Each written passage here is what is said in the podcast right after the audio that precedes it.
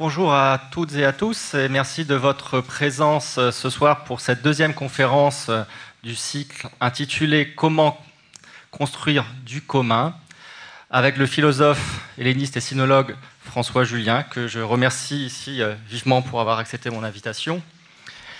Alors je rappelle que ce cycle est conçu comme un parcours balisé autour de, ces ouvrages. donc ces ouvrages qui abordent des concepts concept clé que François Julien a forgé et qui aujourd'hui éclaire la pensée contemporaine. Chaque conférence de ce cycle laissera place à un échange entre François Julien et une personnalité en lien avec le sujet traité. Alors ce soir, nous avons la présence de Philippe euh, Gaudin, qui est philosophe et directeur adjoint de l'Institut européen en sciences des religions, et euh, suite à cet échange, vous pourrez évidemment euh, poser euh, quelques questions. on fera circuler ce micro. Alors, précédemment, nous avons cheminé avec François Julien sur les concepts d'entre et d'écart, concepts qui, je crois, sont fondamentaux dans son travail philosophique et qu'il ne cesse de reprendre tout au long de ses ouvrages, lesquels ouvrages sont autant de chapitres d'un même chantier. Alors, bonsoir François Julien. Tirer des fils de pensée, c'est à quoi il me semble que vous ne cessez de vous appliquer. Pour vous, le travail du philosophe, c'est de cheminer sur diverses pensées et d'en lever, de débusquer, par écarts successifs, de nouvelles ressources. Vous participez donc à un travail d'exploration. Comme un explorateur de la pensée, vous allez à la recherche de nouveaux concepts, de nouvelles idées, et vous écartant du chemin balisé, du chemin convenu, le chemin tracé, vous explorez, exploitez toutes les dimensions. Et comme vous le disiez lors de votre conférence ici au mois de novembre, vous sondez jusqu'à où va l'écart. Ce travail donne lieu à de nouveaux concepts aujourd'hui qui sont autant d'outils supplémentaires, complémentaires, que vous proposez à la pensée contemporaine. En ce sens, votre chantier philosophique ne cesse d'être fécond, car il se déplie au contact du divers de l'expérience et des champs de connaissances. Finalement, le concept, une fois produit par le philosophe, ne lui appartient plus. Ce n'est qu'approprié de toutes parts, mis en commun, qu'il prend vie. Dans votre ouvrage de lettres au vivre, lexique euro-chinois de la pensée, vous dites que tel un jardinier qui, le temps venu, fait le tour de son jardin, vous souhaiteriez dresser l'état de vos concepts et voir à quoi ils pourront bien servir. Alors, jusqu'à où peuvent-ils être portés, ces concepts? Est-ce que le philosophe seul peut-il répondre à cette question? Alors c'est aussi euh, en s'appuyant sur l'hétérotopie de la Chine, pour reprendre le concept de Michel Foucault, que vous inquiétez la philosophie, et je pense au, plus grand bonheur de nous tous, dans ce qu'elle n'interroge plus, dans ce qu'elle ne pense pas. Vous la délogez de son confort pour la porter à se réfléchir en amont. Bref, vous défaites les plis de notre pensée pour avoir accès à nos impensés, sur quoi l'on pense mais que nous n'interrogeons plus sur nos évidences et nos partis pris enfouis. Votre chantier philosophique est vaste, il est exigeant et dérangeant, mais il demeure si vivifiant pour ceux qui prennent la peine de s'y risquer, de s'y oser. Ce soir donc, nous allons cheminer sur vos pas pour discerner comment l'intime peut se promouvoir en ressources. En quoi ce terme qui peut paraître à certains égards anodin dans notre langue peut être riche dans ce qu'il promeut en tant que ressource. Ce sujet de l'intime vous a inspiré au moins deux ouvrages. Le dernier entre eux, je pense, c'était Près d'elle, Présence opaque, présence intime, un livre que vous avez euh, fait paraître en 2016, où vous partez de l'être prêt, de la présence, dans ce qu'elle peut avoir d'opaque et d'étal. Opaque quand plus rien ne passe, il n'y a plus de là où ça passe, et donc plus d'entre. Cela tisse un pont avec votre dernière conférence ici même. Et étale, parce que par enlisement, la présence ne donne plus accès à la rencontre. Elle devient relation. Je crois qu'on en avait aussi parlé lors d'une question. Alors que la présence intime fait apparaître de l'autre, la présence étale désactive l'autre. Et vous écrivez dans ce même ouvrage, Seule la présence de l'autre en soi fait vivre. Deuxième ouvrage qui est notable, cette réflexion de l'intime, lui s'appelle De l'intime, avec toujours un, sous-titre. Et je dois vous dire que les sous-titres sont souvent euh, plus intéressants que les titres de vos ouvrages. Euh, loin du bruyant amour, avec un grand A. Un livre que vous avez fait paraître en 2013, où vous nous dites être attentif au cheminement discret de l'intime, d'entrer plus en avant dans ce que vous nommez l'inouï de l'intime, pour frayer à nouveau frais, tirant un fil, alors encore tirer des fils, un chemin vers l'humain. Sonder ce nous qui nous découvre, cet intime qui laisse tomber silencieusement la frontière entre l'autre et soi et fait basculer d'un dehors indifférent dans un dedans partagé et vit inépuisablement des riens du quotidien, y découvrant l'inouï de l'être auprès. Présent François Julien, je vous cède la parole et invite donc le public à tirer avec vous les fils de la pensée pour cheminer sur l'intime. Merci. Merci de votre accueil, merci de votre présence. Je vais essayer effectivement de poursuivre le chemin engagé la fois précédente dans cette perspective de produire, promouvoir du commun. Alors, la fois précédente, j'étais parti de ces concepts d'entre et d'écart, d'écart qui maintient un regard, d'écart d'où s'ouvre de l'entre, et dans cet entre se promouvant du commun. Je vais m'en décaler un peu aujourd'hui pour penser ce commun ou essayer de l'aborder, de l'approcher euh, du point de vue personnel, donc sous la figure de l'intime. Et d'abord, m'arrêtons sur ce mot. Vous l'avez dit, euh, mot circule comme ça communément dans la langue, intime, mais sur lequel je crois qu'il faut s'arrêter pour en euh, considérer l'étrangeté. L'étrangeté parce que intime dit deux choses, il suffit d'ouvrir le dictionnaire. Intime au premier sens, c'est le plus au fond de soi, ce en deçà de quoi on ne peut pas remonter, comme on dit, une conviction intime, mon intime conviction. C'est-à-dire que je ne peux pas remonter en deçà de cela, n'est-ce pas? Le plus profond, le plus ancré. Et puis en même temps, nous sommes intimes, être intime avec l'autre. voilà un terme qui signifie à la fois dans la langue, et je prends la aura de la langue, qui est à la fois le plus profond de soi et en même temps la possibilité du partage avec l'autre. Donc comment les deux sens s'articulent C'est là la question de départ, me semble-t-il, justement dans la perspective de la production du commun. Donc ce paradoxe du plus profond de soi qui est ouverture à l'autre.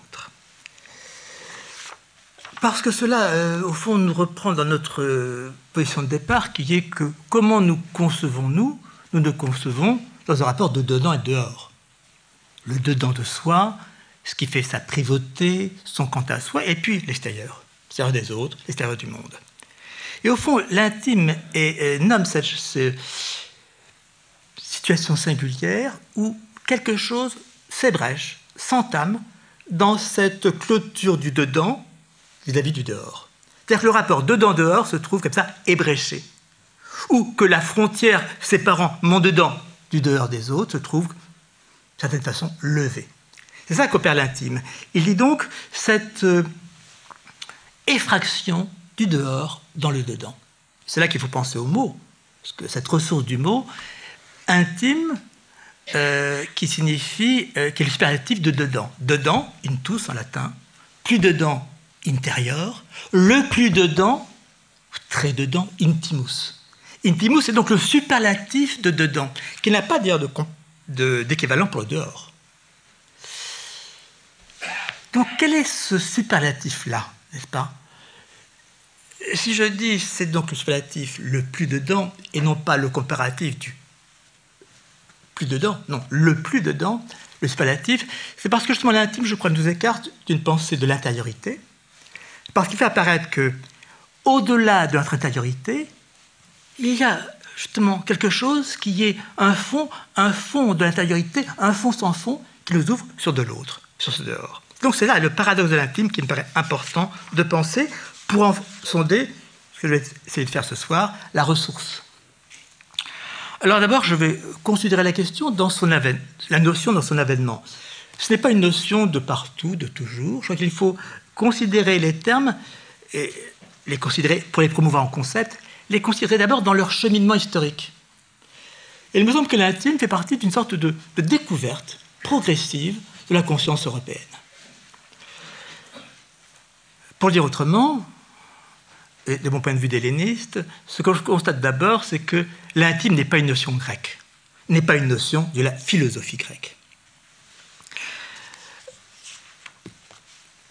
Encore faut-il voir les choses de plus près, et notamment si je m'arrête sur quelques grandes scènes de la pensée grecque, avant la philosophie, la grande scène de Hector et Andromaque sur les murs de Troie, belle scène, n'est-ce pas, où, euh, comme ça, au, dans cette lutte acharnée euh, sous les murs de Troie, au temps de héros périssent, il y a ce moment comme ça, euh, à l'écart de la bataille, qui est euh, le mari et la femme qui se retrouvent sur la muraille, et à côté, dans les bras de la nourrice, le petit Astyanax, leur enfant.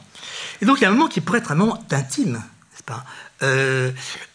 À l'écart du, massacre, ce retrait, cette parole de qui semblerait une parole de confidence entre les deux protagonistes. Bon, belle scène d'ouverture de la pensée grecque, mais si on lit le grec de plus près, on se rend compte que non.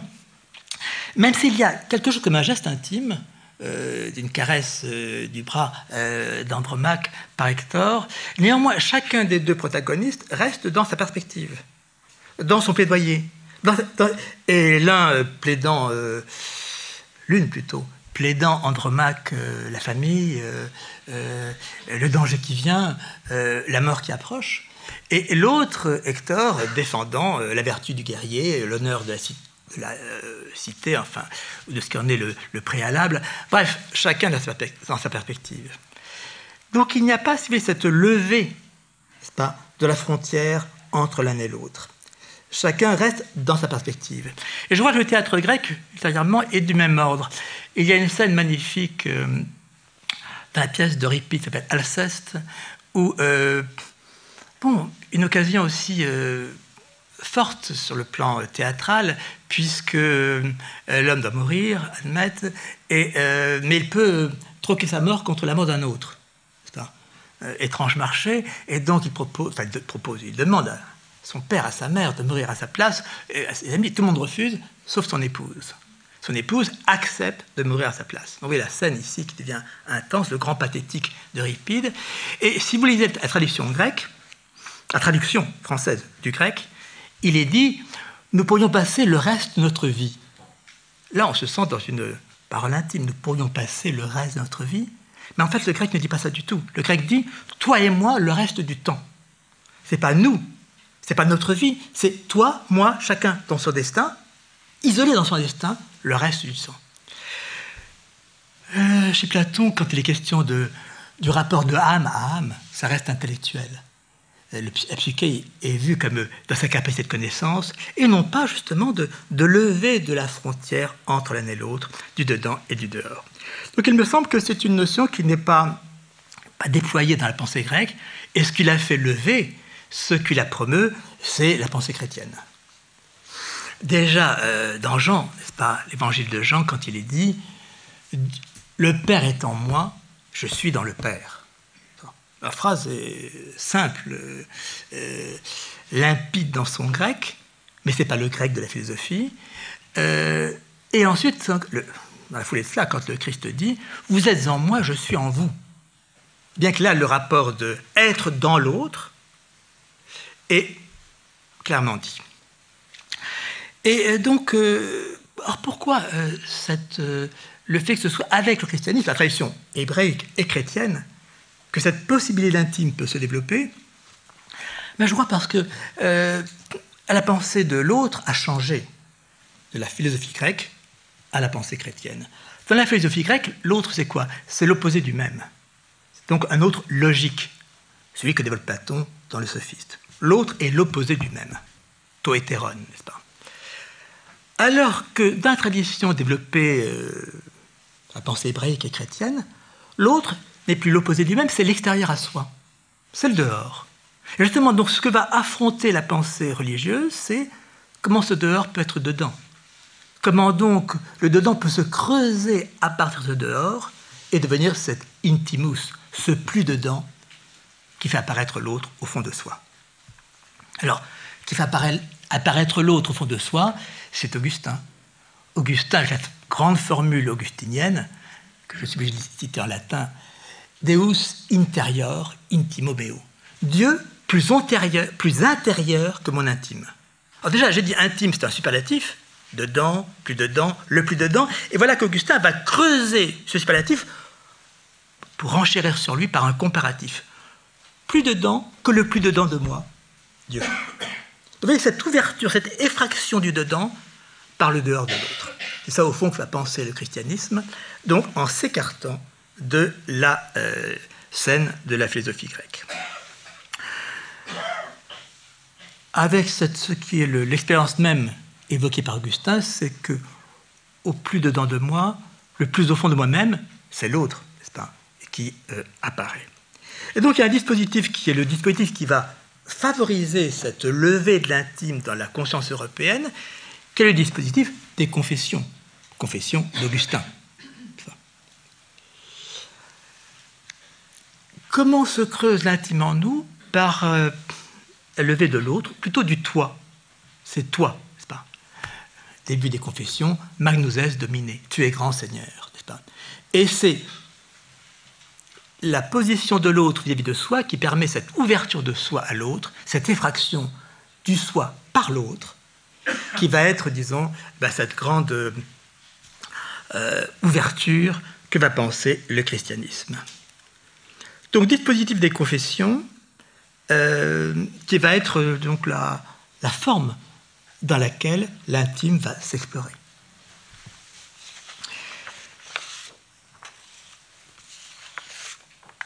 Alors, dans la pensée française, euh, comment l'intime s'achemine-t-il ou se déploie-t-il? On pourrait croire qu'il fait parler de soi, pour que ce soit l'intime. En disant ça, je pense à Montaigne.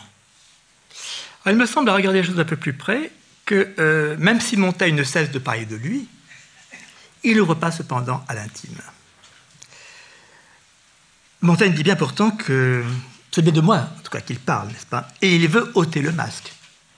ôter le masque, tout dire, fameuse paressia des Grecs, tout dire, n'est-ce pas? C'est bien le projet de Montaigne dans les essais, dire de soi.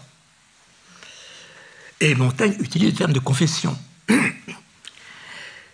Mais confession, pensée sur le mode de la sincérité, n'est pas pour autant intimité. Sincérité n'est pas pour autant intimité. Pourquoi l'intime ne se déploie pas chez Montaigne? Parce que Montaigne, au fond, pense sur le mode de la généralité. Il reste dans la pensée classique de la sentence, de la maxime, donc d'une modélisation dans la pensée de l'exemplum, donc d'une généralisation, d'une modélisation de l'expérience qui, comme telle, ne laisse pas la possibilité de l'avènement singulier, fragile, pas, discret de l'intime. C'est peut-être pour ça que Pascal a parlé du sot projet de se peindre pour, euh, dans cette critique de Montaigne, euh, voyons peut-être que justement Montaigne, dans ce projet de tout dire de lui-même, n'ait pas euh, ouvert la voie à cette possibilité qui est ce qu'a déployé la pensée chrétienne sous le thème de l'intime. Oui, je dis sous le thème de l'intime parce que vous distinguez ces trois termes. Euh, pourquoi je parle de l'intime et non pas de l'intimité C'est parce que l'intime, c'est donc cette découverte d'une possibilité d'ouverture la plus radicale de soi à l'autre, de, l'autre parvenant au plus dedans de soi, alors qu'intimité en est la qualité, la propriété, donc déjà quelque part la retombée. Et pire que l'intimité, c'est intimiste. Alors là, on, est, on, a basculé dans la perte de l'autre, n'est-ce pas Et une sorte de repli sur soi euh, qui n'a plus donc la valeur éthique que je vois à l'intime. Alors vous me direz, mais il y a l'autre euh, dans Montaigne, c'est le fameux La Boétie, le fameux essai de Montaigne euh, sur l'ami, la Boétie. Mais je crois que là encore, quand on considère l'amitié euh, de Montaigne et la Boétie, elle est trop exemplaire pour être intime, trop modélisée, trop sur le mode de la maxime pour être pour se rendre possible l'avènement singulier, l'avènement osé de l'intime. Or, vous savez qu'il y a la fameuse formule parce que c'était lui, parce que c'était moi, mais qui justement s'arrête là, qui n'a pas de développement qui la déploie. On en reste à ce parce que c'était lui, parce que c'était moi, sans que euh, la mise en rapport intime de l'un et de l'autre soit effectivement développée. Donc je ne vois pas en fait de développement de l'intime chez Montaigne, bien que Montaigne parle de soi, ne parle que de soi, ne cherche qu'à se peindre, cherche à tout dire. Bref, pensez cet écart sur lequel je vais revenir ensuite sur sincérité et intimité. L'un n'équivaut pas à l'autre. Alors on pourrait dire, non, sur la scène romanesque, la princesse de Clèves, la grande dame de Lafayette, est-ce qu'il y a de l'intime dans la princesse de Clèves? Je crains que non. Pour ne pas dire je crois que non. Euh, parce que, au fond, qu'est-ce qui fait que l'intime ne se déploie pas entre les deux personnages, le duc de Nemours et la princesse de Clèves C'est que chacun reste dans sa perspective, isolé dans son destin propre, comme euh, diraient les Grecs, euh, et que donc l'effraction de soi par l'autre, cette possibilité de lever la frontière entre soi et l'autre, ne se produit pas. Il y a un moment, euh, néanmoins, où on s'approche de cet intime, euh, qui est un moment de complicité, euh, quand le duc de Nemours et la princesse de Clèves sont amenés à rédiger ensemble une lettre, dans une sorte de retrait par rapport au monde de la cour et à la pression du regard des autres à écrire une, lettre ou ce qui prête à oui, c'est ce qu'il dit, un air de mystère et de confidence. Quelque chose qui s'approcherait de l'intime, mais qui en fait ne se déploie pas. Vous voyez, ce qui m'intéresse, c'est cela. C'est euh, qu'est-ce qui pourrait se mettre en chemin, mais qui se trouve barré. Barré parce que quelque chose n'est pas franchi. Et ce qui n'est pas franchi, je crois, c'est eh bien l'idée que le soi puisse être débordé de soi. Puisque l'idée classique, c'est que le soi appartient à soi, chacun s'appartient à soi-même, Reste donc dans la perspective d'un sujet isolé, n'est pas le sujet solipsiste de Descartes, mais qui est bien un sujet quand même qui se, possède lui-même, se posséder soi-même. Or, l'intime implique une dépossession de soi par l'autre. À preuve, la scène finale de la princesse de Clèves, où euh, les deux amants, du Nemours, la princesse de Clèves, alors que M. de Clèves est mort, alors qu'il n'y a plus de regard de la cour ou des autres pour les observer, alors que le Dame de Chartres a tout fait pour qu'ils puissent se rencontrer seuls, donc dans l'intimité, eh bien, dans cette scène finale, la grande scène, pas, où la princesse de Clèves se refuse à M. de Nemours, euh, ce qui fait que l'intime n'intervient pas ou n'advient pas, c'est qu'en fait, ils ne disent jamais nous. Chacun dit je, toi, mais un nous qui dépasserait cet isolement du soi et du je ne se développe pas. L'un et l'autre, comme euh, j'ai dit d'Andromaque et d'Hector, chacun reste dans sa perspective.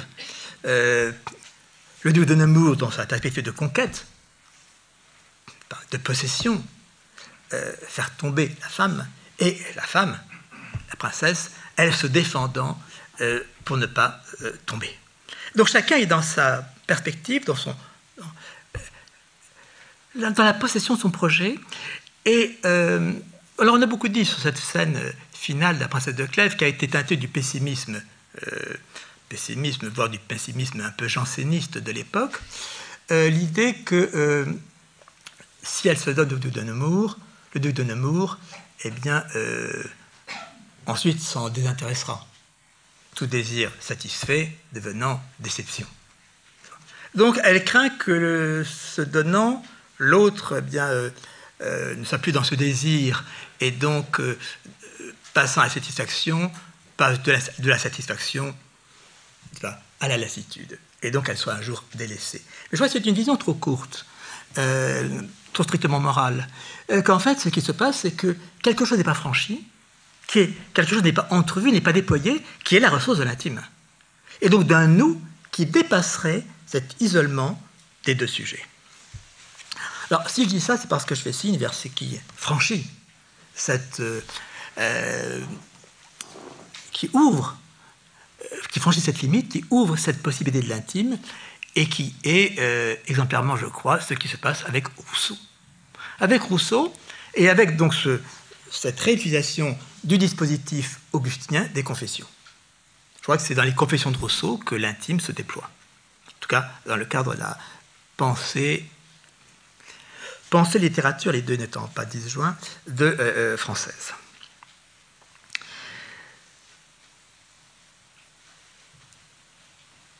Rousseau, parce que euh, Rousseau reprend le dispositif des confessions d'Augustin, mais il reporte sur le plan humain. Du dispositif d'Augustin, qui était des dispositifs de confession en rapport à Dieu, et donc, le sujet humain découvrant le plus profond de soi par ouverture de ce soi par l'autre, mais par l'autre divin, par l'autre de Dieu, eh bien ce dispositif-là, Rousseau le, transfère dans l'humain. Euh, même si l'entrée du, texte euh, est euh, encore sur le mode religieux, je viendrai comme ça présenter à Dieu à ma mort, avec ce livre des confessions à la main, pour prouver, disons, la, ce qu'a été ma vie, une fois ce dispositif-là franchi, ce qui se passe, c'est que Rousseau livre l'humain, euh, l'humain qu'il est lui, n'est-ce pas, euh, sous un mode nouveau. Donc dans euh, le développement, le déploiement de ce qu'a fait découvrir la religion chrétienne comme capacité de creuser au plus dedans de soi pour y donner accès à l'autre, mais transféré donc euh, sur le mode euh, dans l'horizon humain. Avec ce qui est la, formule prise euh, par Rousseau, mise en exergue aux confessions, ego te intus et incute novi, moi, toi, dedans, et sous ta peau, je t'ai connu. Moi, toi. Moi, toi, c'est le départ. Ego, t'es, moi, toi. In tous, dedans. Et dedans, pas seulement dedans, mais in dans la peau, sous la peau. N'est-ce pas? Non, oui, je t'ai connu. Donc, ce qui se découvre avec Rousseau, et Rousseau, je crois, fait, effectivement euh, rupture, enfin, rupture, bien sûr, il n'y a pas de rupture dans l'histoire, mais disons, promeut des possibilités nouvelles euh, dans la pensée euh, européenne. C'est la phrase classique selon laquelle, euh, avec Voltaire, c'est un monde qui finit, avec Rousseau, c'est un monde qui commence. Mais qu'est-ce qui commence avec Rousseau? Sans doute cela. Euh, lisez Voltaire, vous n'y verrez pas d'intime. Parce qu'il n'y a pas la subjectivité de l'intime chez Voltaire. Alors que chez Rousseau, ce qui s'engage, c'est bien ça, une subjectivité de l'intime. Et d'abord, dire l'intime de soi. Parce que l'intime va donc se développer selon ces deux ans du rapport à soi et du rapport à l'autre. Rapport à l'autre qui se déplie dans les confessions comme rapport au lecteur, et puis comme rapport à l'autre tel qu'il est mis en scène dans les confessions, Madame de Varins. Oui, ne serait-ce qu'au début des confessions, ce qui paraît quasiment rien, pure anecdote, quand il se remémore, sans vraiment parvenir à se remémorer une chanson d'enfance. Quelque chose qui lui revient, au saut devenant âgé, d'une chanson chantée par sa tante dont il a il se remémore quelques, euh, quelques rimes, mais sans que le texte lui vienne totalement à la mémoire. Et les mois qu'il a maintenant à repenser à cela. Comme il dit, n'est-ce pas, c'est euh, son attendrissement portant aux larmes. Voilà quelque chose qui fait entrer dans l'intime, qui est quelque chose qui n'est pas modélisé, exemplifié, mais confié, confié, murmuré.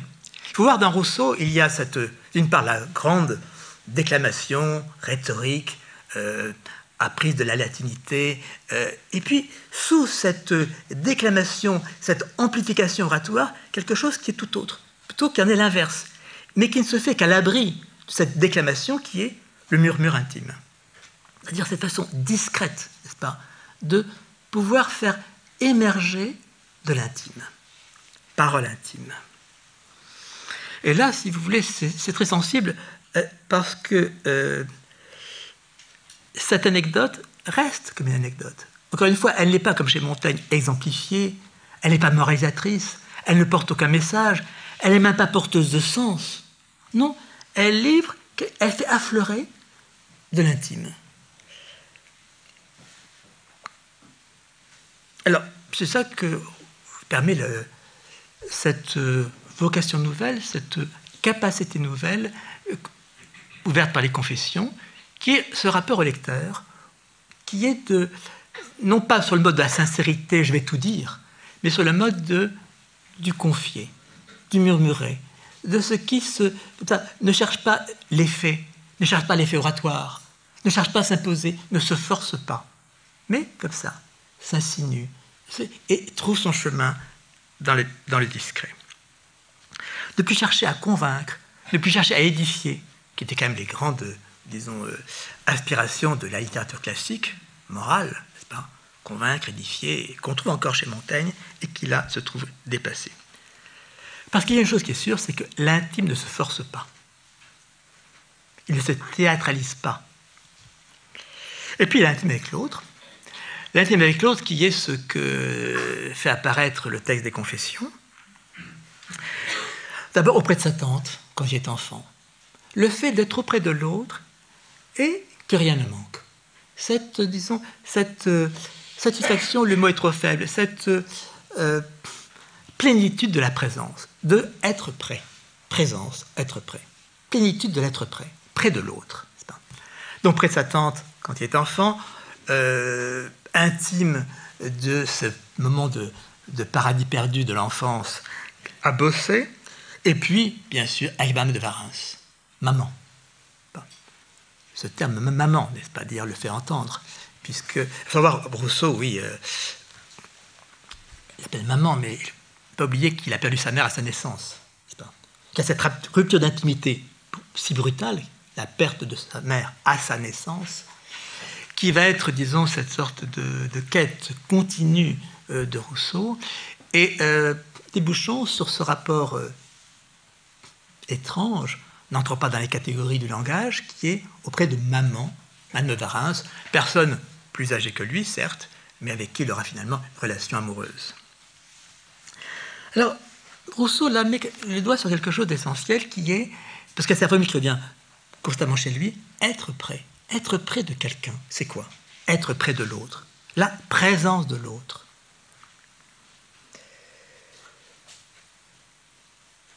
Et ce, qui se découvre, c'est justement que nos catégories, les catégories de la langue, les grands rangements que, fait la pensée, s'y trouvent des faits. Notamment cette grande opposition entre l'amour et l'amitié. Les deux façons de ranger le rapport à l'autre euh, les deux figures maîtresses, c'est l'amour ou l'amitié. Or, en fait, Rousseau voit bien que ce qu'il veut décrire, et à, quoi il ne donne pas de nom. Il ne dit pas c'est l'intime. C'est moi qui lui propose ce concept, en quelque sorte, un peu postérieurement. Euh, c'est justement que euh, quelque chose advient qui défait l'opposition classique de l'amour, de l'amitié. C'est le passage.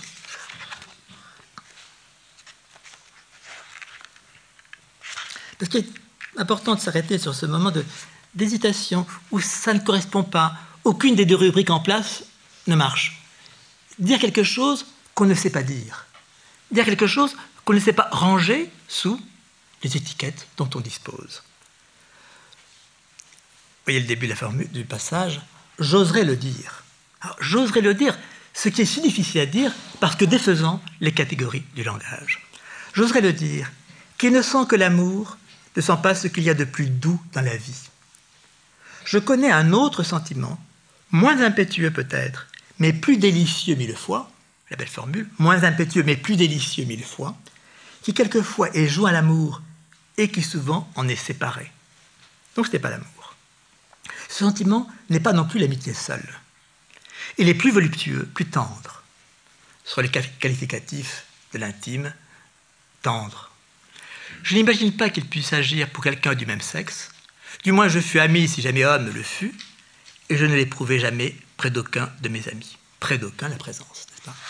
Là, vous voyez qu'au fond, euh, Rousseau cherche à dire cette chose, plusieurs pages y sont consacrées, qui n'a pas de mots, mais il ouvre la possibilité existentielle, et il la pense, à ce qui n'a pas encore de mots, euh, qui défait ce grand, cette grande opposition de l'amour et de l'amitié, puisque dans l'amitié, on reste trop dedans. Et dans l'amour, il n'y a que du dehors. Le dehors qui appellera la conquête, n'est-ce pas? Donc, et l'intime défait cette opposition, soit du dedans, soit du dehors, par justement cette possibilité d'ouvrir le dedans par du dehors et de faire que dedans et dedans, eh bien, au lieu d'être comme ça isolés, eh bien, que la frontière se lève entre les deux.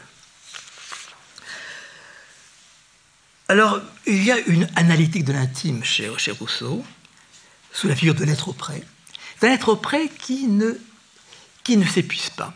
C'est là qu'on voit ce qui fait la ressource de l'intime, et qu'on comprend pourquoi finalement les, Grecs n'ont pas pensé l'intime.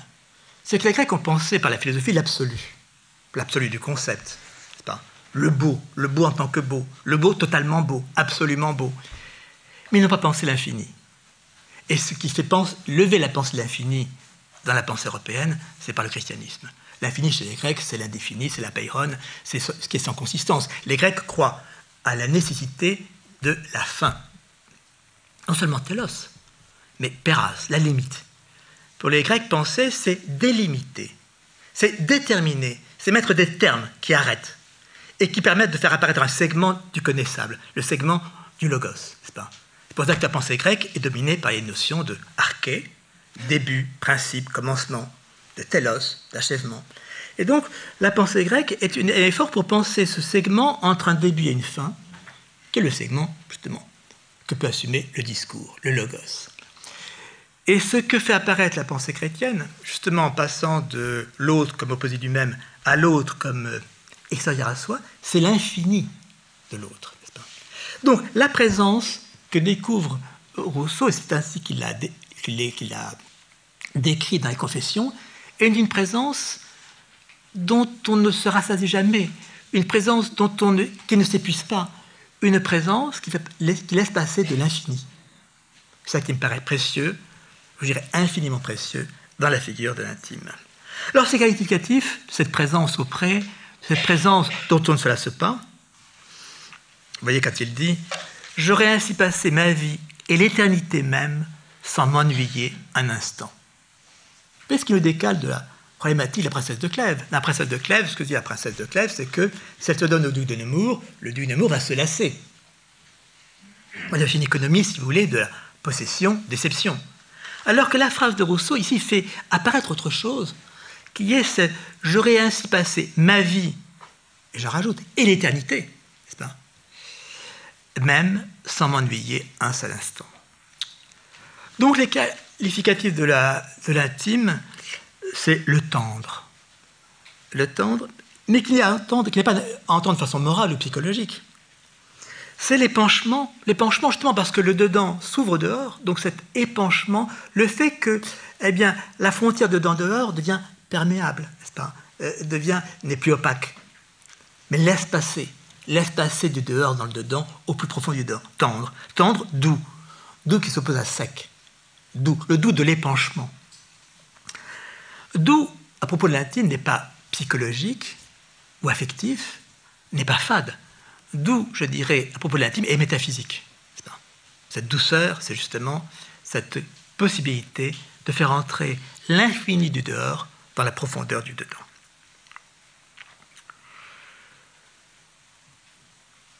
Alors, ce, que met en scène Rousseau à propos de l'intime, c'est à la fois que n'importe quoi est vecteur d'intime. Le moindre détail, euh, le moindre petit fait, laisse passer l'intime et que l'intime ne va pas s'affadissant.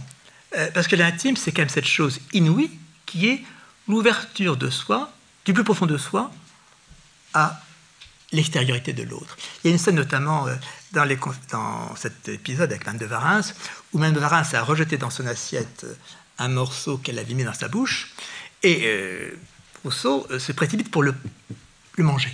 Donc vous voyez, il y a ce rapport dedans-dehors, comme il est violemment mis en scène, parce que finalement, dans cette, ce qui n'est pas là seulement un, détail ce qui est le, la révélation de, cette, de ce qu'a toujours de, de violent, en fait, cette effraction du dedans pour s'ouvrir au dehors. Donc il n'y a pas affadissement. D'où n'est pas fade, en tout cas au sens où nous utilisons fade en Europe. Il y a connivence, il n'y a pas pour autant transparence. Connivence c'est un terme qui me paraît précieux à cet égard dans mon vocabulaire, euh, celui que j'essaie comme ça de... Alors vous l'avez très bien dit, euh, les concepts, c'est des choses qu'on essaie comme ça de... Euh, mettre au point, mettre au point, jusqu'à quel point je ne sais pas, mais disons de bricoler en tout cas. Mais après, qui n'a son, disons, de, de capacité que dans la mesure où c'est pris par les autres. Pas? Un concept, c'est un outil qui doit passer dans d'autres mains. Hein. Un concept ne se possède pas. Donc, on, peut essayer d'élaborer des concepts, mais après, ils ne valent que dans la mesure où ils servent. Ils servent donc pour d'autres et dans d'autres expériences que la sienne.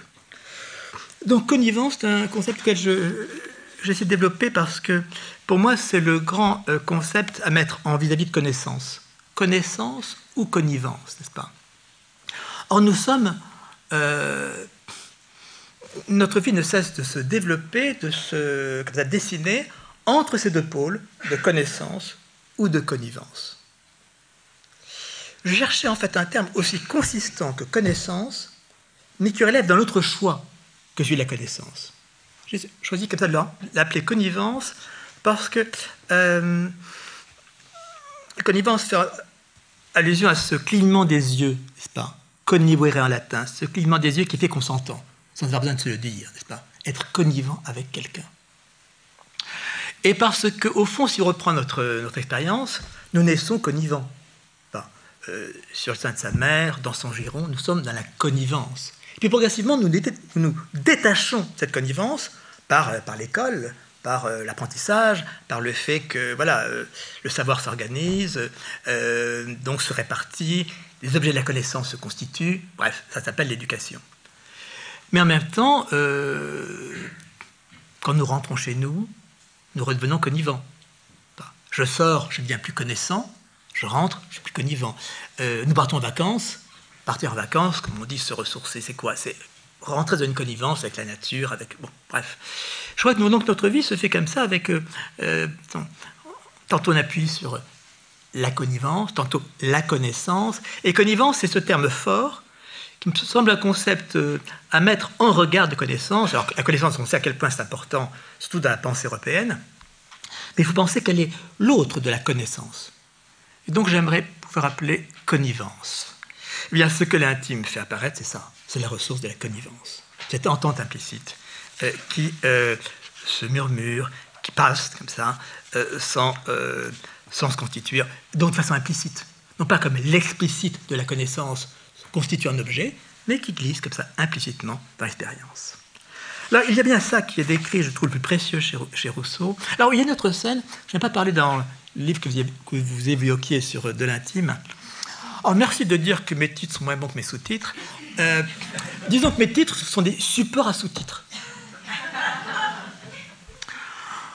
Parce que le titre, c'est une chose, toujours un seuil, n'est-ce pas? C'est entre un dedans et un dedans, un titre, n'est-ce pas? Entre ce que vous portez, vous, en votre réflexion, et puis l'attente du public, qui n'en sait rien. Et donc, c'est une négociation, euh, est-ce que le seuil marche, s'ouvre ou pas, etc. Le sous-titre, vous commencez une phrase. Donc, vous commencez à entrer dans votre affaire. Donc, effectivement, mes titres sont introducteurs à mes sous-titres. Euh, vous lisez bien. Oui, euh, chose dont je ne parlais pas donc, dans ce jeu, et qui m'est apparu ensuite en relisant les confessions dans leur ensemble, c'est qu'il y a, euh, autant il y a cet intime exploré avec Mme de Varins, maman, autant il y a une possibilité d'intime qui ne se développe pas, réfléchit à la fin des confessions, dans la seconde partie des confessions, euh, dans un Rousseau devenu adulte, euh, qui est avec euh, sa femme, avec Thérèse, n'est-ce pas? Là, il y a une très belle réflexion sur pourquoi l'intime ne s'ouvre pas entre eux. quand ils sont retirés de Paris, qu'ils sont à la campagne, qu'ils ont un peu la paix, qui peuvent se promener dans les champs. Qu'est-ce qui fait que cette ressource de l'intime n'advient pas? Entre Rousseau et Thérèse Là, il y a de très belles pages sur, qui montrent bien qu'est-ce qu'il faut franchir, de, non seulement de complicité, parce qu'ils sont complices, mais de connivence, mais d'entente de l'un par l'autre, d'implicite, euh, qui passe ou ne passe pas. Et avec Thérèse, si gentil, dévoué que soit Thérèse, eh bien, cette possibilité-là ne s'ouvre pas. Et je trouve important de voir comment Rousseau décrit cette. Voilà, on est sur le seuil de l'intime, mais cette possibilité ne va pas au-delà. En ce qui fait l'intime, c'est justement, euh, si on le pense d'un point de vue euh, de sa manifestation, il y a une très belle formule dans euh, les confessions à propos de Madame de Varin, et de la relation de Rousseau avec Madame de Varin, c'est le babil intarissable. Babil intarissable. Babil, qu'est-ce que c'est que le babil? Pas du bavardage, le babil. C'est donc une parole qui n'est jamais constituée, justement, jamais de connaissance, jamais on se livre à l'autre, on communique, comme on dit maintenant, n'est-ce pas? Non. Babil, c'est donc une parole qui est toujours comme ça euh, esquissée, et en même temps qui ne cesse de s'éployer. Vous voyez, ce que dit Babil, à la fois, c'est pas vraiment articulé, prononcé, construit, et en même temps, ça ne cesse de se refaire, n'est-ce pas? Babil, Babil amoureux, Babil intarissable. Je crois que c'est ça qui est le propre de l'intime dans sa manifestation, quand on est intime avec quelqu'un. Vous avez tous cette expérience. Euh, c'est qu'à la fois, quand on parle à l'autre, avec qui on est intime, on ne dit rien. On ne communique pas. On dit, euh, tiens, il fait beau, euh, qu'est-ce qu'on fait? Des banalités extrêmes. On dit des riens. Mais ces riens laissent passer l'intime. L'intime ne se dit pas. L'intime, la parole ne peut pas dire l'intime. La parole laisse passer l'intime. Laisse passer, se laisser passer. C'est une chose que j'ai apprise un peu à lire en lisant les textes chinois et ce qu'on en dit dans la tradition chinoise. Sont paroles allusives, évasives, qui ne dit pas, qui ne dit pas nommément, mais qui laisse passer. Donc la parole intime est une parole qui ne communique pas, qui dit des rien, mais ces riens sont vecteurs d'intime. Quoi qu'on dise, ça laisse passer l'intime. Et puis le silence. Expérience très nette, rigoureuse de l'intime, pour savoir si vous êtes intime avec quelqu'un, c'est si vous pouvez rester plus de, disons, deux minutes avec cette personne sans lui parler et sans en être gêné. Ça, c'est un test qui est, je crois, euh, je veux dire, euh, qui vérifie constamment, n'est-ce pas? Euh, Quand on n'est pas intime avec quelqu'un, si on est avec cette personne plus de deux minutes, on commence à se dire qu'est-ce que je vais pouvoir dire? Ben, On se, commence à se... Voilà. Euh, qu'est-ce que je pourrais bien dire pour rompre cette chose qui devient gênante, qui est ce silence embarrassant pas? Euh, Il faudrait bien que je dise quelque chose. Alors que si vous êtes intime avec quelqu'un, ben non, vous pouvez laisser passer ce silence, et ce silence laisse passer l'intime. Donc l'intime nous conduit à ce point étonnant où silence et parole s'équivalent. Vous parlez, vous dites des rien. Vous ne parlez pas, vous laissez passer l'intime. Donc c'est ce point, si vous voulez, précis d'expérience où parole et silence s'équivalent. Au lieu d'être dans cette opposition classique, n'est-ce pas, où je parle, où je me tais. Non. L'un comme l'autre laisse passer l'intime. Laisse passer l'intime. Non pas le disent, le laisse passer. Pas vecteur d'intime. Alors, euh, j'ai oublié néanmoins le principal dans cette histoire. Euh, je reviens peut-être par, euh, par trop d'affection, qui est celui qui, après Rousseau, va déployer l'intime, et qui est Stendhal. Alors, je ne vais pas prolonger cette. parce que je voudrais quand même reprendre la question de l'intime de façon plus euh, plus systématique. Mais je voudrais simplement signaler que dans l'événement de Rousseau, euh, il y a cette euh, entrée de l'intime dans le roman qui se fait dans Stendhal. Alors, Stendhal fait comme tous les romanciers de nos grands auteurs du début du XIXe siècle, il dédouble la femme. Prenez Baudelaire, prenez Nerval, toujours deux femmes, dédoublement de la femme. La femme est dédoublée parce qu'elle est entre. Il y a la femme proche, Et la femme idéale. Euh, chez Baudelaire, euh, la présidente et la mulatresse. La femme idéalisée et la femme, euh, disons, au corps érotique. chez, chez Nerval, Adrienne et Sylvie.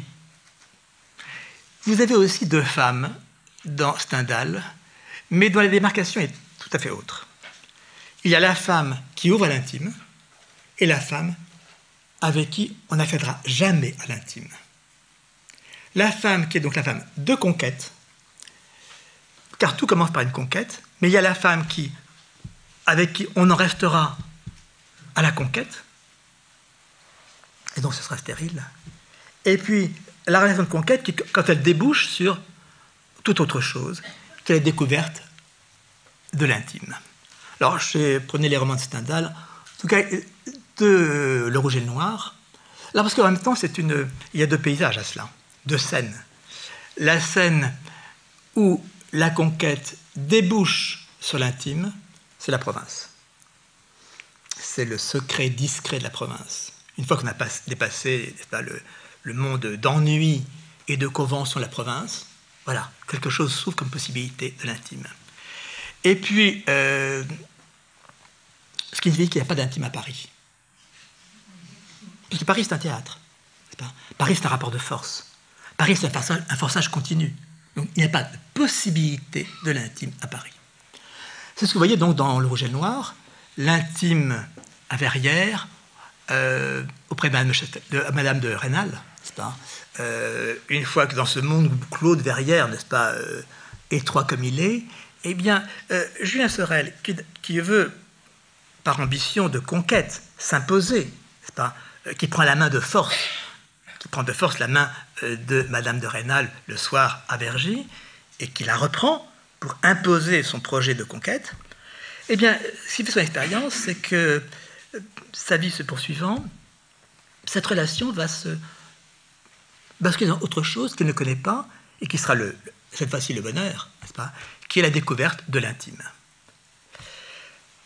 structure analogue dans euh, ce roman, ce grand roman de Stendhal qu'on lit peu parce qu'il est inachevé, qui est Lucien Leven.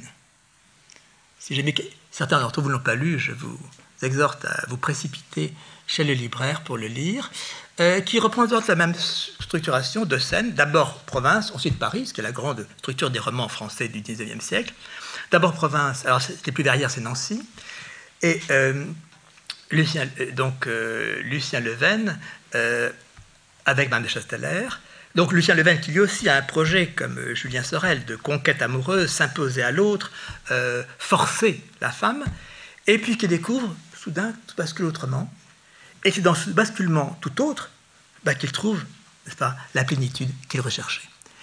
Donc dans euh, le secret des soirées ou le discret des soirées nancéennes. Alors que quand il va à Paris, l'inverse, c'est Madame Grandet, la bourgeoise qui n'est que dans le projet de, social, euh, de tout ce forçage social de la scène parisienne. Vous me direz, mais alors la chartreuse de Parme, la chartreuse de Parme, justement, l'intime est dès l'abord perdu. L'intime, c'est l'intime du, lac de Caume, c'est l'intime euh, de l'enfance, euh, de l'adolescence, et qui se perd ensuite et que Fabrice Aldango ne va cesser de vouloir retrouver. Bref, il y a en tout cas cette structure-là euh, entre province et Paris, entre intime avec l'autre, découvert chemin faisant, et puis impossibilité de l'intime, de l'intime parisien, qui structure le roman stendhalien. Alors, ce qui me paraît essentiel, c'est que chez Stendhal, ce qui apparaît bien, c'est que c'est la, la promotion, c'est l'accès à l'intime qui promeut le sujet. Tant qu'on n'a pas connu l'intime, euh, Julien Sorel n'est qu'un plébéien ambitieux, plébéien révolté. Lucien Leven n'est qu'un fat, content de ses voitures qui font du bruit dans les rues de Nancy. Et c'est quand ils accèdent à l'intime, dis accéder à l'intime, qu'alors ils se qualifient et que se promeut quelque chose de la subjectivité dont ils ne se doutaient pas de la possibilité auparavant. Alors je crois qu'on peut définir l'intime ainsi à partir de Stendhal. L'intime advient quand on n'a plus de visée sur l'autre. Au départ, le personnage stendhalien, comme tout héros de roman, a une visée sur la femme qu'il veut conquérir. Mais quand se retire la visée projetée sur l'autre, et donc qu'on s'extrait soit et l'autre du rapport de force, qu'on extrait soit et l'autre des rapports de force qui font le monde. C'est à cela qu'on voit l'intime, et qu'on peut donc commencer à rencontrer l'autre. En, sans plus projeter donc de visée sur lui, la visée conquérante, la visée stratégique, toute la stratégie de l'amour qui veut s'imposer, et qu'on l'extrait, et que du même coup, on s'extrait soi-même du rapport de force, des rapports de force qui font le monde. Alors, la difficulté, évidemment, pour le romancier, euh, c'est euh, comment décrire l'intime. Puisque l'intime, c'est il n'y arrive plus rien. Qu'est-ce qu'on souhaite quand on est intime avec quelqu'un? C'est que ça se poursuive demain. Ça recommence demain comme aujourd'hui. Donc le roman n'avance pas.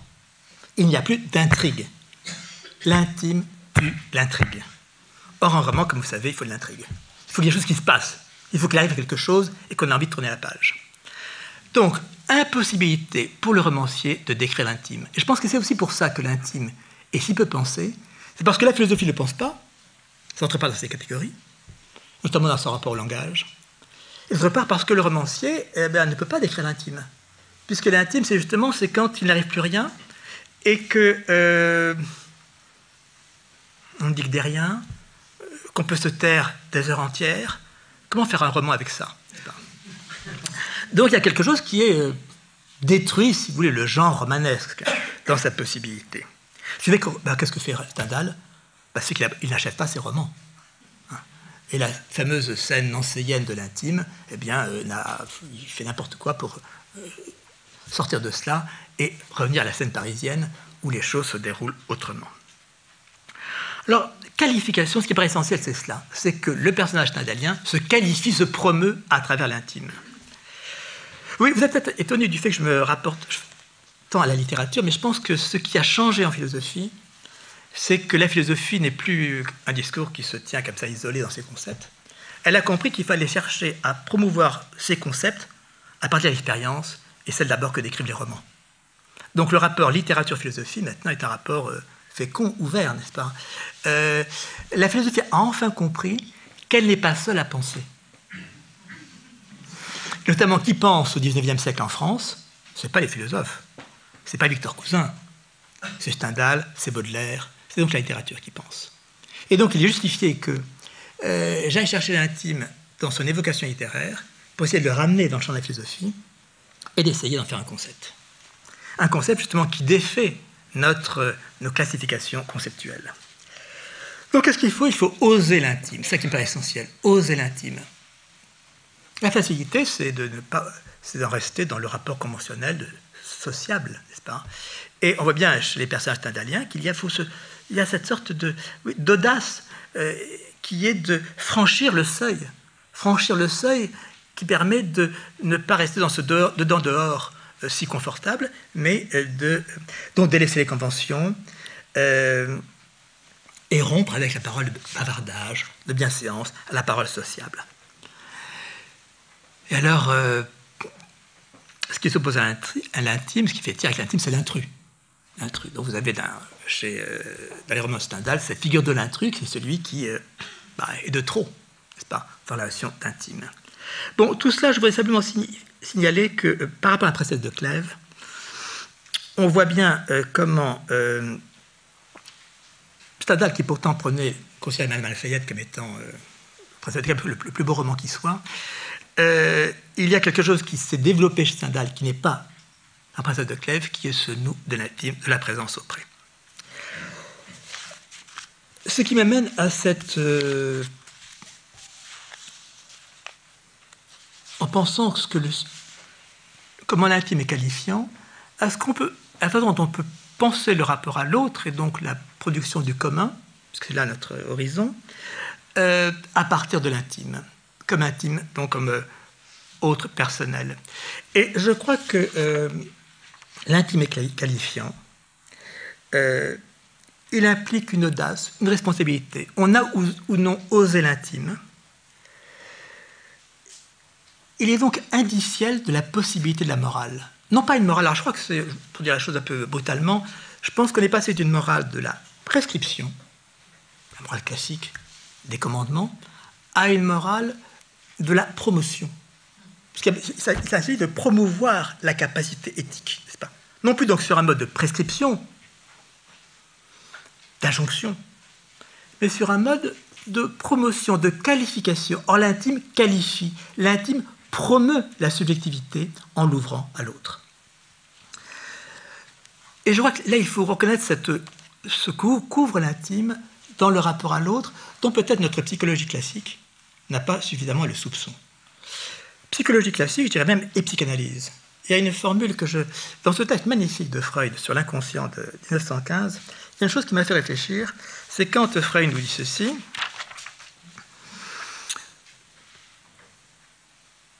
On a de, rapport à sa conscience qu'avec soi-même. De rapport d'immédiat à soi-même, par la conscience qu'on a de soi. Et Freud nous dit qu'un autre homme est également une conscience, c'est là une inférence qui se tire par analogiam, par analogie.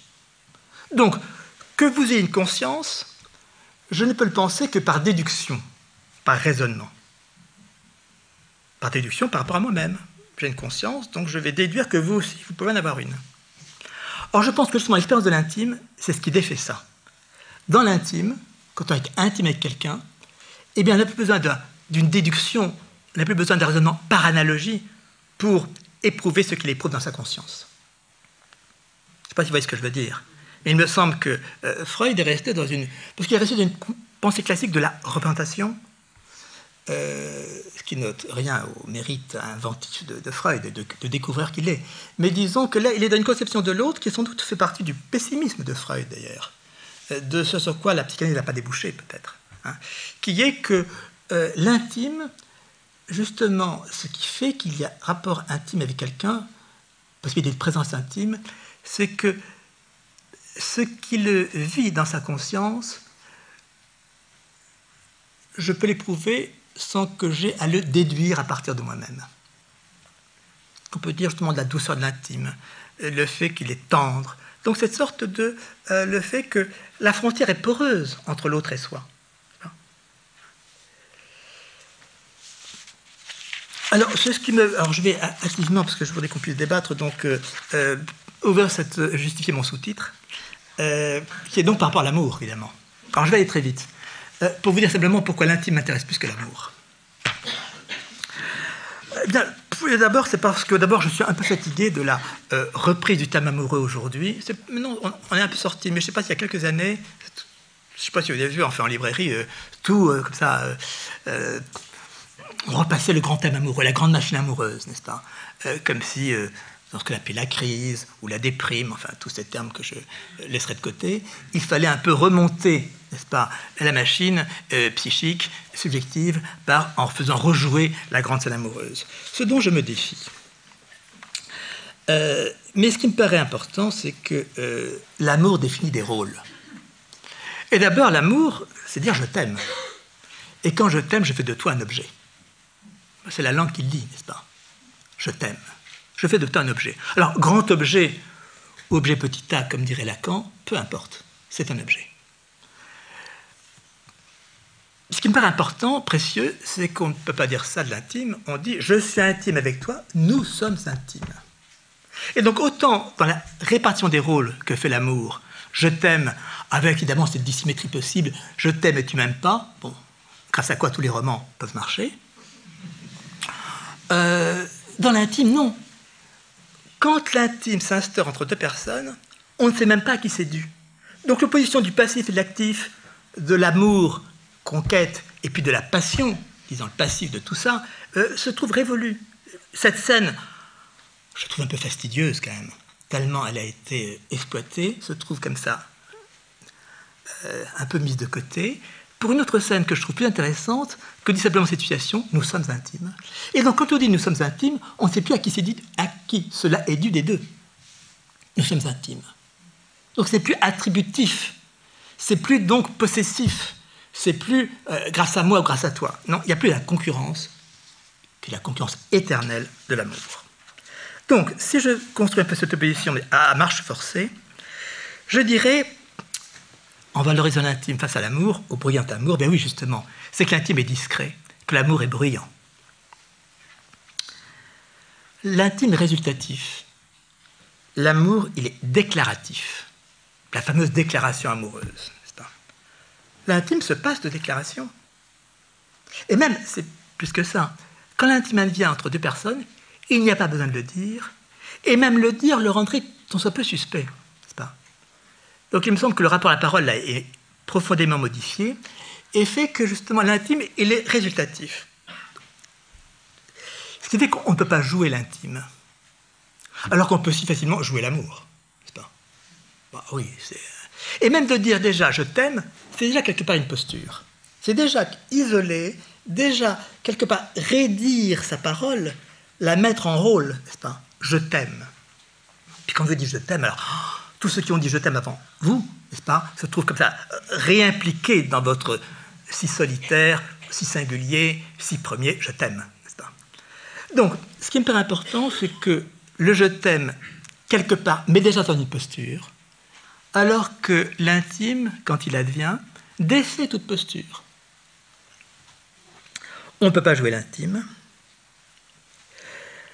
L'intime aussi advient par consentement, n'est-ce pas? Alors je vais revenir. Euh, alors que l'amour procède du forçage, la conquête, la possession, l'amour est théâtral, n'est-ce pas? Et d'autre part, si je continue cette opposition, je dirais que du côté de l'amour, alors il y a le fameux coup de foudre, l'événement. On ne peut pas penser d'amour sans événementialité le soudain, euh, tout ce qui comme ça, trame euh, l'histoire amoureuse, et fait justement qu'elle est facile à mettre en, scène dans le roman, ou qu'elle se prête facilement au récit romanesque. Alors que dans l'intime, il y a un basculement dans l'intime. Pas d'événement, un basculement.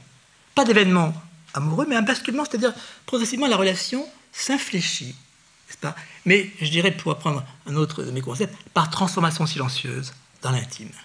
Infléchissement, basculement, infléchissement dans l'intime, ben, c'est ce qu'évoque Stendhal euh, dans ces euh, personnages que j'évoquais précédemment. Au-delà de cela, pour euh, trancher encore davantage entre l'amour et l'intime, je dirais que l'amour est équivoque et que l'intime est ambigu une fois que j'ai dit ça, vous pensez que je suis resté dans la tautologie? Non, surtout pas. Euh, j'opposerai en effet les deux concepts, équivoque et ambigu. Évidemment, si vous ouvrez le dictionnaire, vous allez voir, euh, à équivoque, on vous dira ambigu, et ambigu, on vous dira équivoque. Euh, mais justement, je crois qu'il faut séparer les deux termes, et même les opposer. Qu'est-ce que c'est que l'équivoque? L'équivoque, c'est quand, pour entendre le mot latin, vox, n'est-ce pas? Equivox, c'est quand euh, je ne fais pas dans ma parole, vox, une que je devrais faire. C'est équivoque. L'ambigu, c'est l'inverse. C'est quand je suis amené à faire une distinction dans les mots que j'emploie pour une chose qui, elle, ne se laisse pas scinder en deux. Donc c'est l'inverse. Vous voyez cela? Je reprends. Euh, parce que j'y tiens pour arriver à dire que euh, je condamne l'amour d'être équivoque et je loue l'intime d'être ambigu.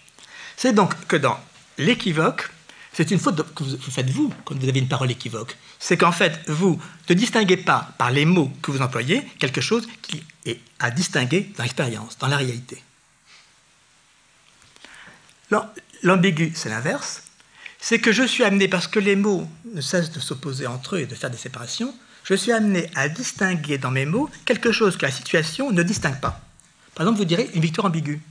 Victoire ambiguë, je ne sais pas si c'est une victoire ou une défaite, mais en français, j'ai victoire ou défaite. Je vais choisir, c'est victoire ou c'est défaite Eh bien non, c'est ni l'un ni l'autre. C'est inséparable. C'est une victoire qui est aussi bien une défaite.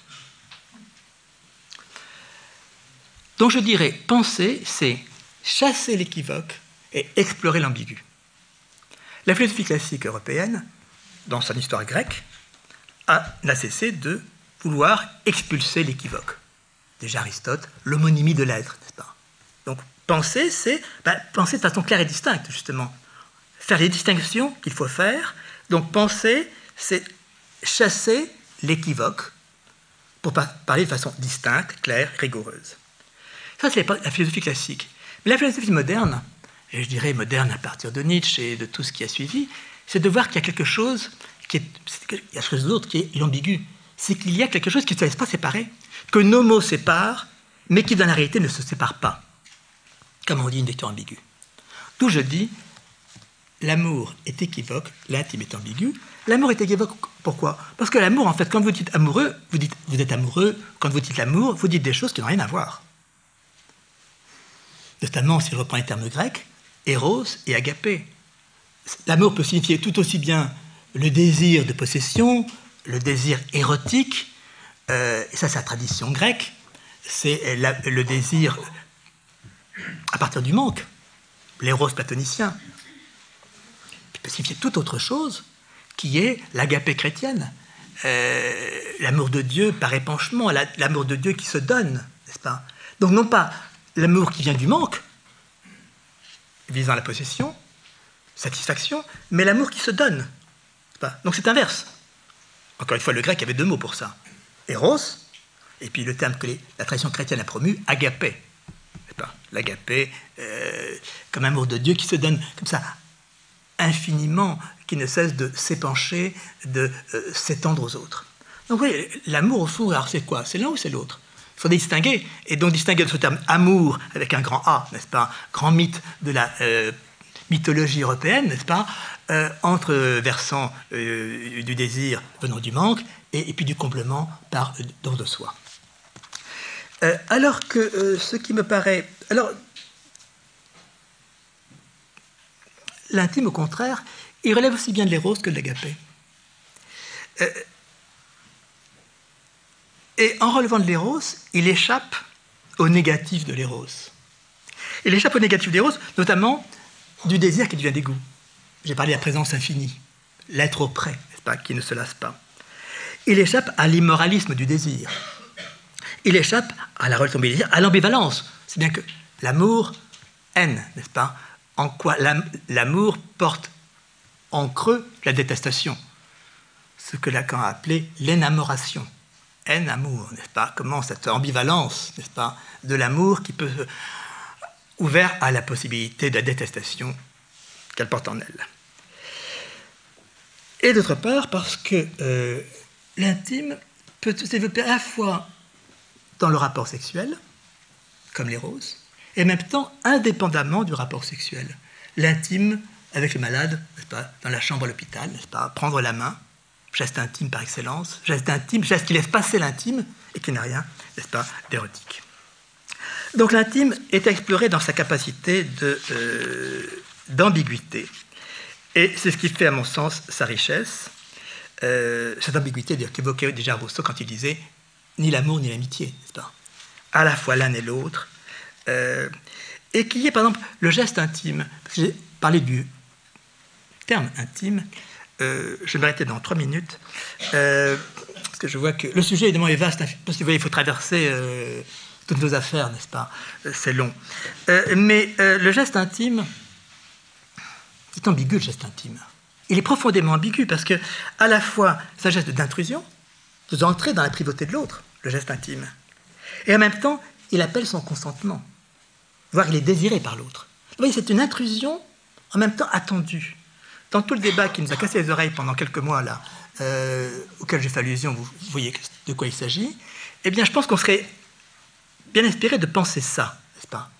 Qu'est-ce que c'est que ce geste intime, à la fois qui est une violence, une, infraction dans la privauté de l'autre, dans son quant à soi, qui est de l'audace, et qui en même temps est une audace qui répond à une attente, voire elle-même précédente. Et donc, Qu'est-ce qu'une violence consentie L'intime nous met dans cette ambiguïté-là.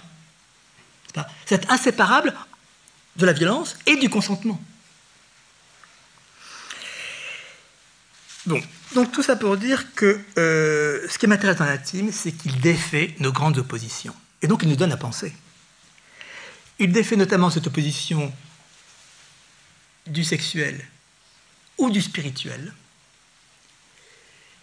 y compris dans la pénétration, comme le plus intime de l'intime physique, qui en même temps peut ouvrir sur euh, justement, l'infini de l'autre. Donc il défait la coupure entre physique et métaphysique. Il défait la, la coupure, donc sensible, métaphysique, entre sexuel ou sensuel et spirituel, bref, il défait les grandes oppositions, et par là, je crois, permet de remettre en mouvement la pensée. Enfin, je dirais, euh, non pas pour conclure, mais pour euh, euh, cibler encore davantage cette cible de l'amour, l'intime, c'est ce qui, de l'amour, ne fait pas mal. Que l'amour fasse mal, tout le monde le sait, je ne vais pas m'attendre là-dessus. mais ce qui, de la relation à l'autre, ne fait pas mal, ça s'appelle l'intime. Et enfin, par rapport au thème que j'évoquais à propos de, de Rousseau et, L'être auprès de Mme de Varins, euh, ce qui me paraît euh, être la limitation de l'amour, c'est que l'amour est présenté comme une sorte de, grande intensité, les flammes de l'amour, euh, le feu, enfin bref, tout cet embrassement passionnel, et après suivi d'une retombée pas? De la flamme aux braises, voire aux cendres, n'est-ce pas? Donc il y a cette grande expérience de déception, n'est-ce pas? Du désir qui satisfait devient dégoût. Vieille histoire de la pensée euh, européenne que vous trouvez euh, un peu partout et qui a rendu si difficile la pensée du paradis. Parce que au paradis, qu'est-ce qui se passe? Soit vous êtes encore dans le désir, et ce n'est pas le paradis, soit votre désir satisfait, et vous vous ennuyez. Donc, problème pour les théologiens. Or, justement, euh, ce qui me paraît important dans l'affaire de l'intime, c'est euh, qu'il ne donne pas lieu à cette retombée de l'amour. Moi, j'ai parlé dans mon. Alors, vous voyez, ce fil-là, je ne sais pas le tirer, puisque dans Près d'elle, je reprenais le thème de la présence intime, et dans un de mes derniers livres, Une seconde vie, j'ai un chapitre sur l'intime pour penser la secondarité de l'intime. Il y a un premier temps de l'amour, et puis le second temps de l'intime, ce n'est pas un moindre temps, n'est pas une retombée de l'amour, c'est que, que s'ouvre une autre possibilité, celle de l'intime, infinie comme elle est, n'est-ce pas? Alors, c'est ce qui m'a amené à penser euh, ce que j'ai osé appeler, en reprenant le terme chez Lacan, mais pas pour en faire du Lacan, l'estime. L'estime comme cette façon de rouvrir du dehors à partir du moment où le dedans partagé de l'intime est advenu. Euh, Autrement dit, Comment maintenir le désir dans l'intime? Euh, Si euh, l'intime, c'est ce, second temps, mais en déploiement par rapport à l'amour, où se découvre un infini qui n'était pas soupçonné dans ce premier amour, qui est un amour de découverte, tout était facile parce que c'est sa première fois, parce que c'est il y a de l'avenir, etc. Donc, si c'est ce, dans ce second temps, euh, Comment faire que, euh, parce que la grande question que pose l'amour, c'est que le désir subsiste, se renouvelle, n'est-ce pas? Au lieu de euh, s'éteindre, euh, eh bien, je crois que c'est ce que j'ai appelé l'extime. L'extime comme étant cette stratégie pour remettre de l'extérieur dans l'intime, pour que l'intime ne se confine pas, pour que la relation de partage entre moi et l'autre ne se replie pas, ne se referme pas ne s'étouffe pas, ne s'asphyxie pas, remettre du dehors extime, n'est-ce pas Qui donc euh, remettent en tension l'intime. Alors bon, euh, si vous voulez en savoir plus, euh, je vous renvoie à mon petit livre sur la question. qui, seulement pour conclure sur ceci, c'est qu'au fond, je voudrais revenir sur mon propos la dernière fois. Comment peut-on garder en tension l'intime, c'est-à-dire garder en tension le rapport à l'autre? Eh bien, c'est justement par écart. L'extime dit ça. L'estime, c'est justement remettre de l'écart dans son rapport à l'autre pour que la relation à l'autre, au lieu de basculer dans l'intimité, voire l'intimisme, n'est-ce pas Donc dans un rapport fermé et, euh, euh, disons, perdant l'extériorité, euh, eh bien, c'est justement cette stratégie de remettre de l'écart, l'écart de l'estime, donc remettre de, remettre la distance pour que justement la possibilité du désir ne s'érode pas. Et ce qui me conduira à penser euh, ce qui est le entretenir la relation. L'intime entretient. Alors entre, entretien, vous voyez, je suis dans mon entre, dans mon écart. Euh, entretenir, non pas au sens euh, trop ordinaire du terme, entretenir, tenir l'antre. Au fond, qu'est-ce qui fait qu'il y a une relation effective entre quelqu'un et quelqu'un d'autre, ben, avec un autre C'est qu'il y a de l'antre. Il y a une intensité de l'antre. Intensité de l'antre, de l'intime, de l'air, de l'antre ouvert par l'intime, n'est-ce pas Et qui laisse passer, qui laisse indéfiniment passer. Je vous remercie de votre attention.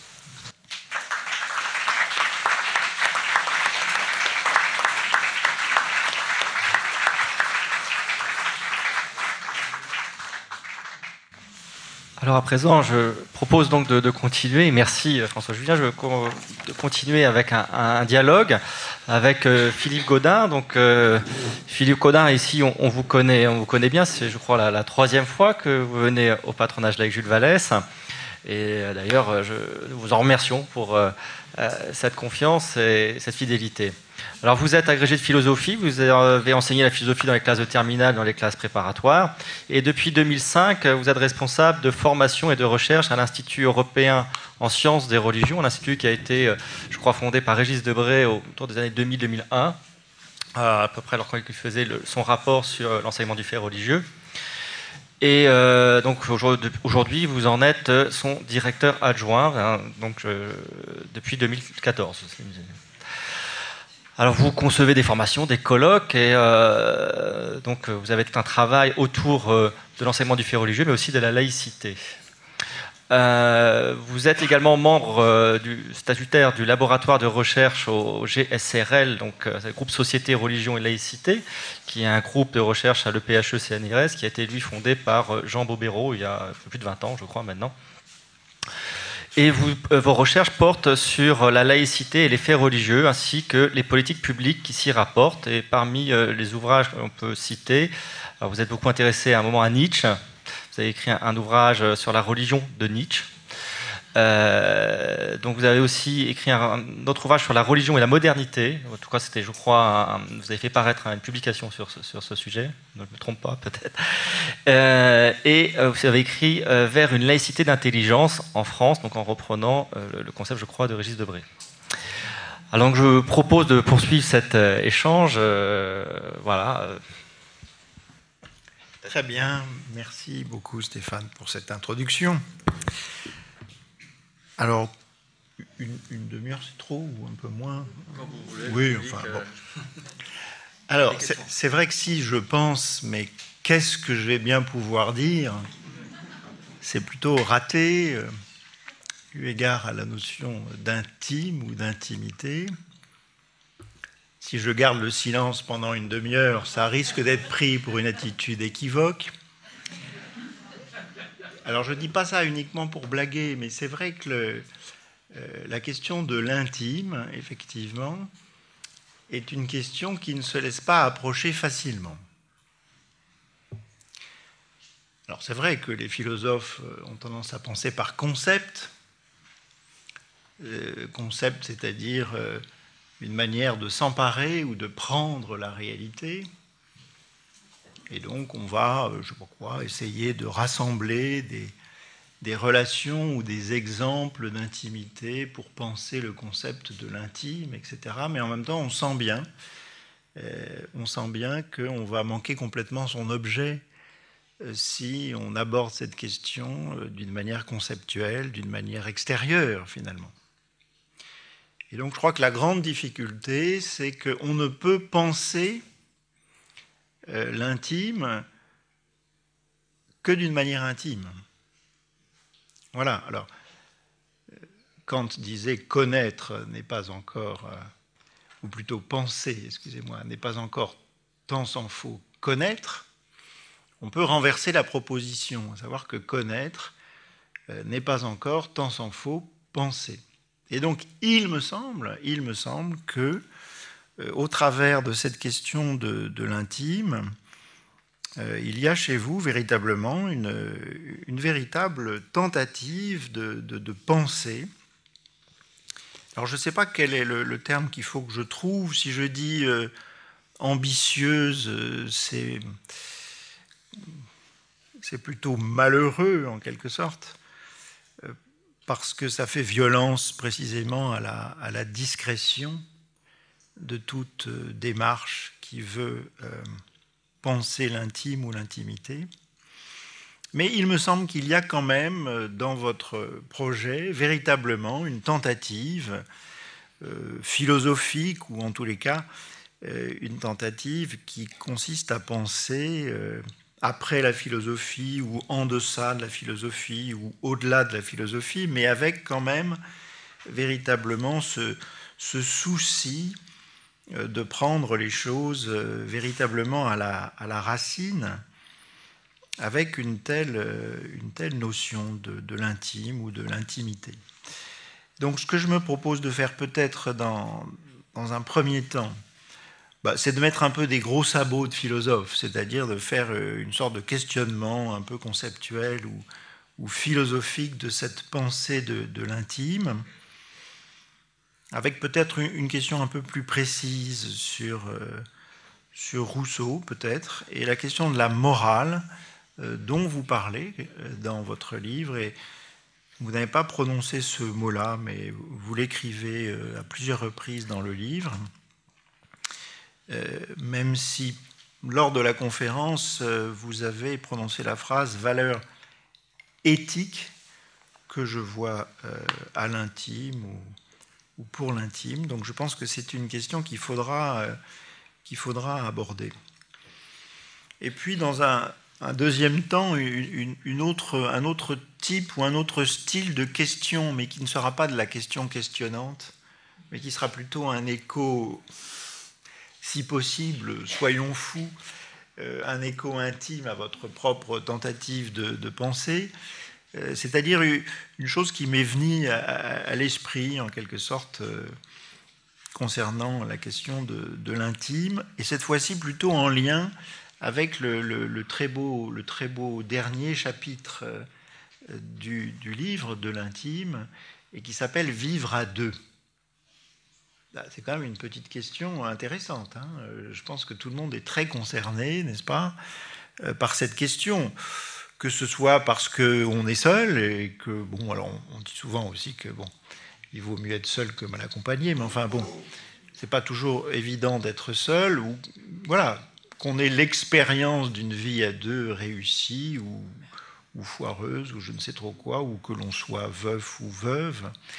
Mais je crois que la question du vivre à deux est une question extrêmement profonde, extrêmement profonde. Et, et ce que vous dites me paraît euh, à la fois extrêmement fin, extrêmement délicat et en même temps roboratif, n'est-ce pas, contre cette espèce de, poncif lamentable.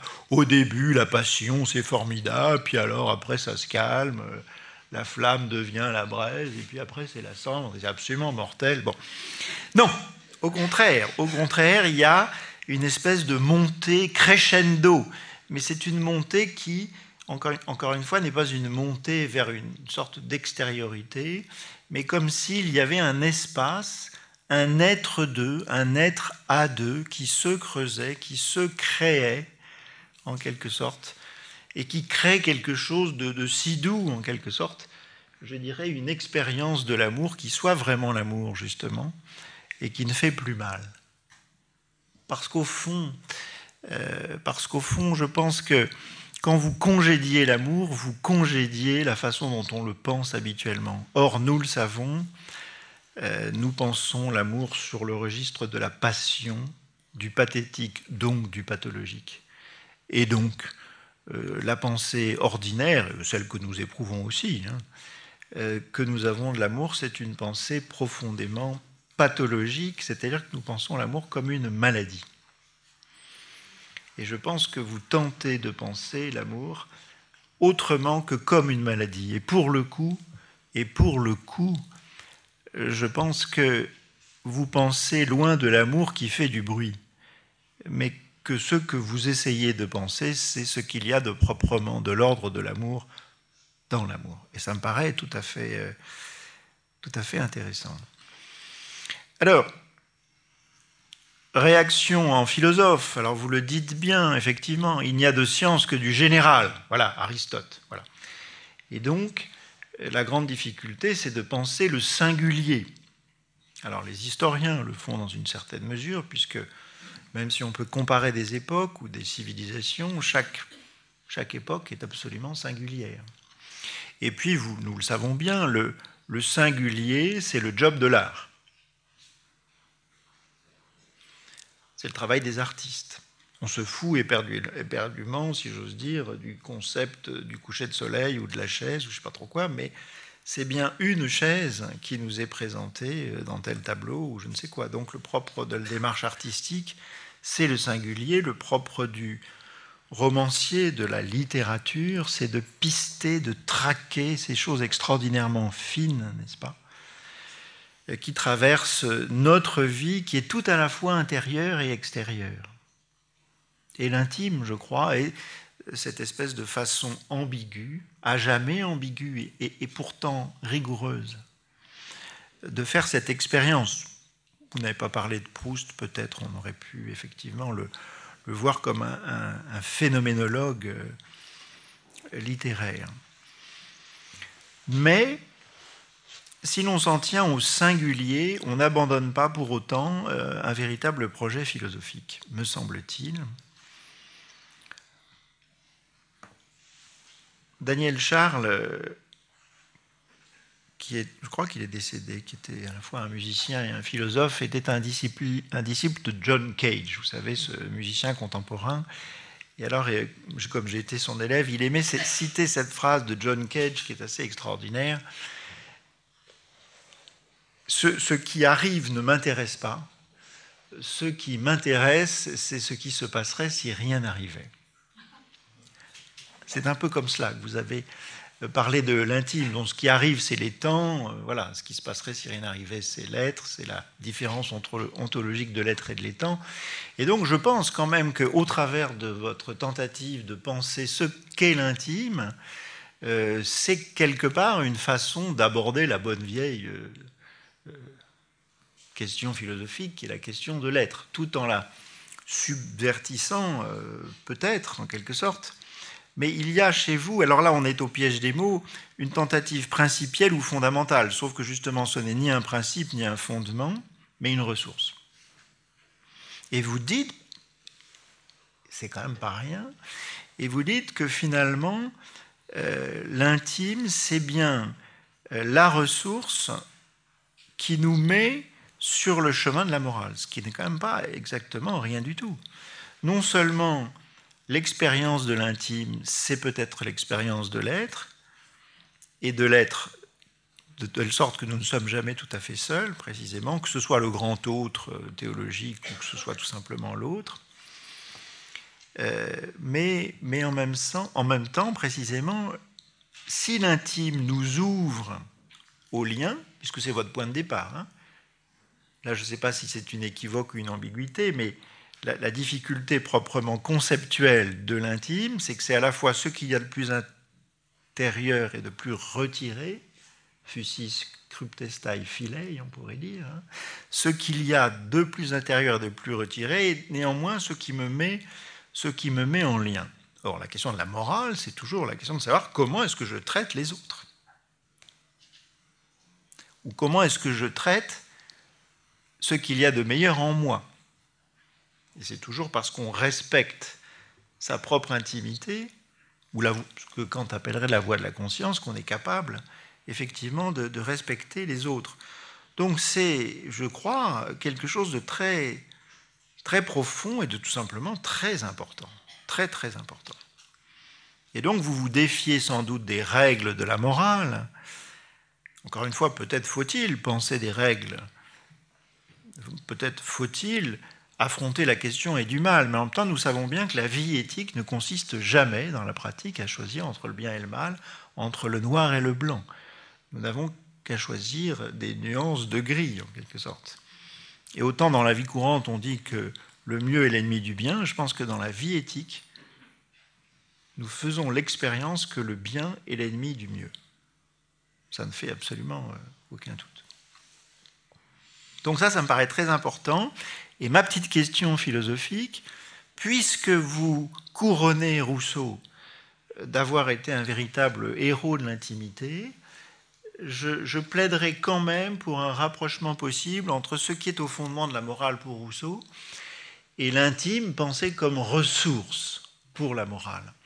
Vous le savez, la pensée morale de Rousseau considère qu'il y a deux sentiments à partir desquels la morale est possible et qui permettent, dit Rousseau, en quelque sorte de, de ne pas avoir besoin de, faire des, heures et des heures de philosophie, en quelque sorte, avec un enfant, pour le faire homme, mais de partir de ce qu'il a en lui, c'est-à-dire deux sentiments fondamentaux et naturels, l'amour de soi et la pitié.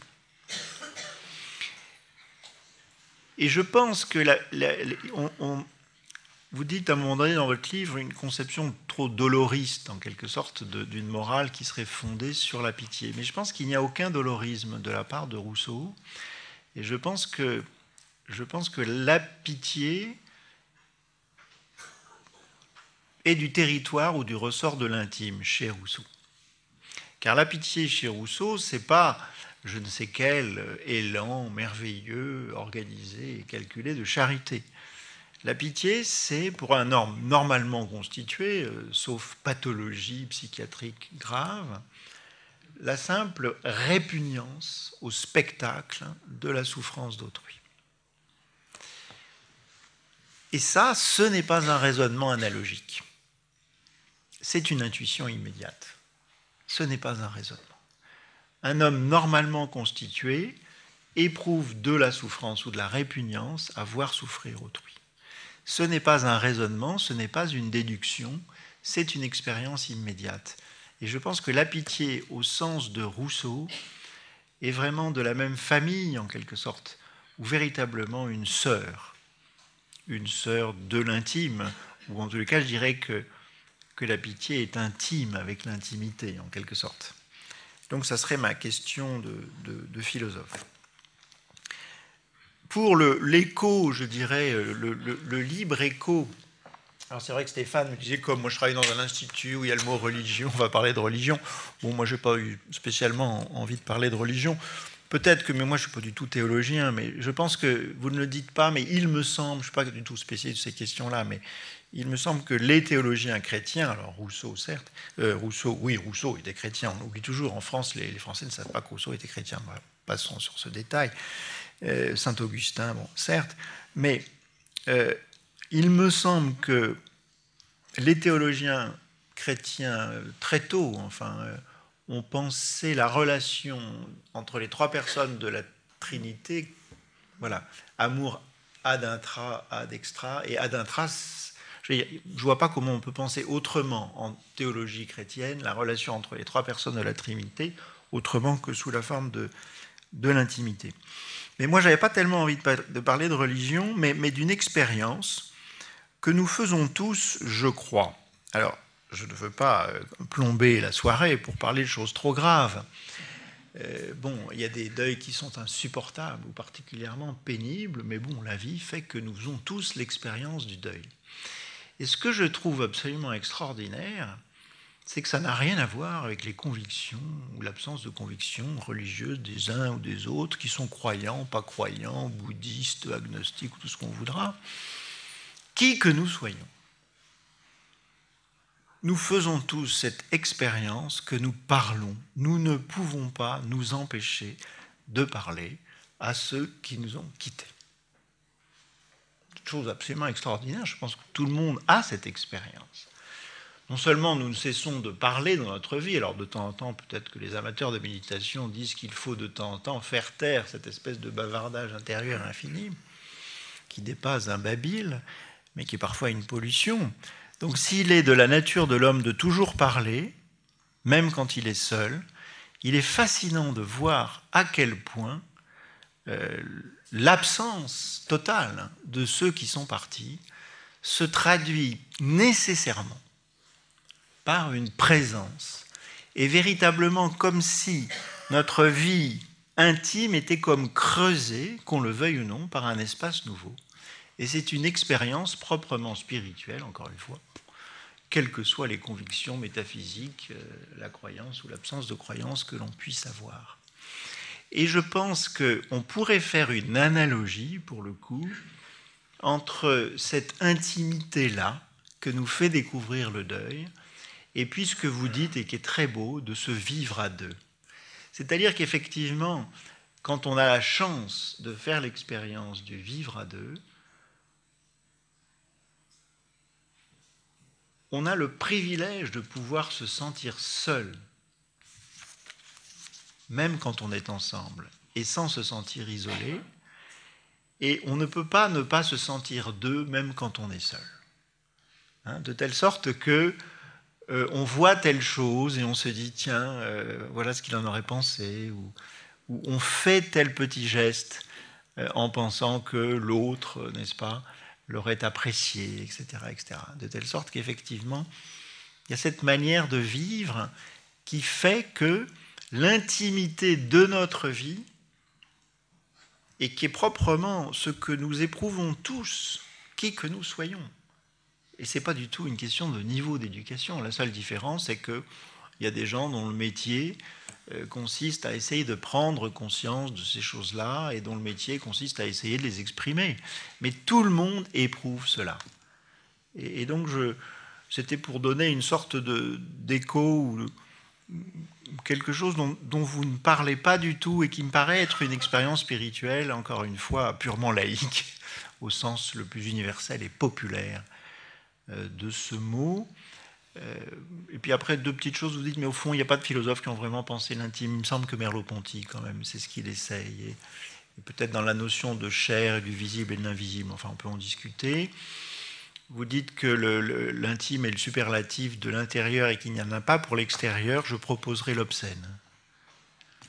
Et en ce sens-là, l'antonyme de, de l'intime, c'est bien l'obscène. Et encore une fois, euh, non pas au sens où l'intime, ce serait une amitié sans sexe. Euh, on, vous montrez bien au contraire que dans l'intime, dans la façon de penser l'intime, on, transcende tout à fait, me semble-t-il, la fausse subtilité de l'opposition entre Eros, Agapé ou Philia. Voilà. Bon. Si je réponds, ça va être très long. Ah voilà. Euh, donc,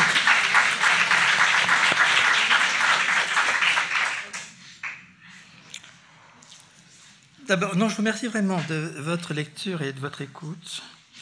Je dirais d'abord pour la question du concept. Euh, pour moi, je situe l'intime dans le champ de la philosophie. Donc, c'est une expérience dont je cherche à produire un concept. Ça, c'est mon choix, mon parti pris de philosophe, je dirais. Avec cette difficulté renforcée dans ce type de séance de parler de l'intime en public. Là, il y a quelque chose évidemment qui est, qui est contradictoire mais qui, je crois, justement, est dans le vœu même de la philosophie, c'est pouvoir franchir cette difficulté. Je que la philosophie assume cette difficulté-là, euh, et c'est pour ça que la littérature lui sert, parce qu'elle trouve un, appui, c'est de penser que euh, l'intime, c'est sans doute ce qui résiste plus au concept, et que néanmoins, on peut faire cet exercice, à ses risques et périls, d'oser aussi mettre ça en concept. Donc, passer par les contraintes du concept, à savoir euh, et trouver l'universel, alors qu'il s'agit du plus singulier, du plus discret, en fait, de ce qui se, est plus, le plus réfractaire à la prise griffe du concept. Alors, pour ce qui est de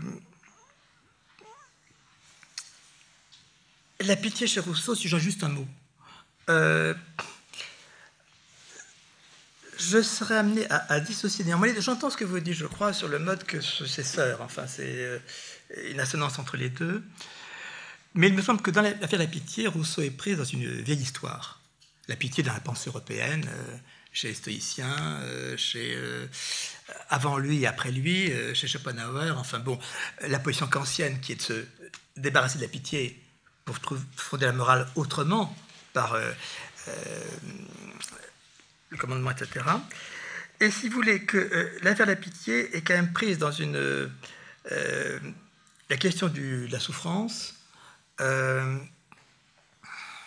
avec la question qui se pose particulièrement chez Rousseau, qui est comment peut-on se rapporter à l'autre par une réaction immédiate, difficulté dont Rousseau ne sort pas. Puisqu'au fond, ce qu'il nous dit, c'est que c'est par la...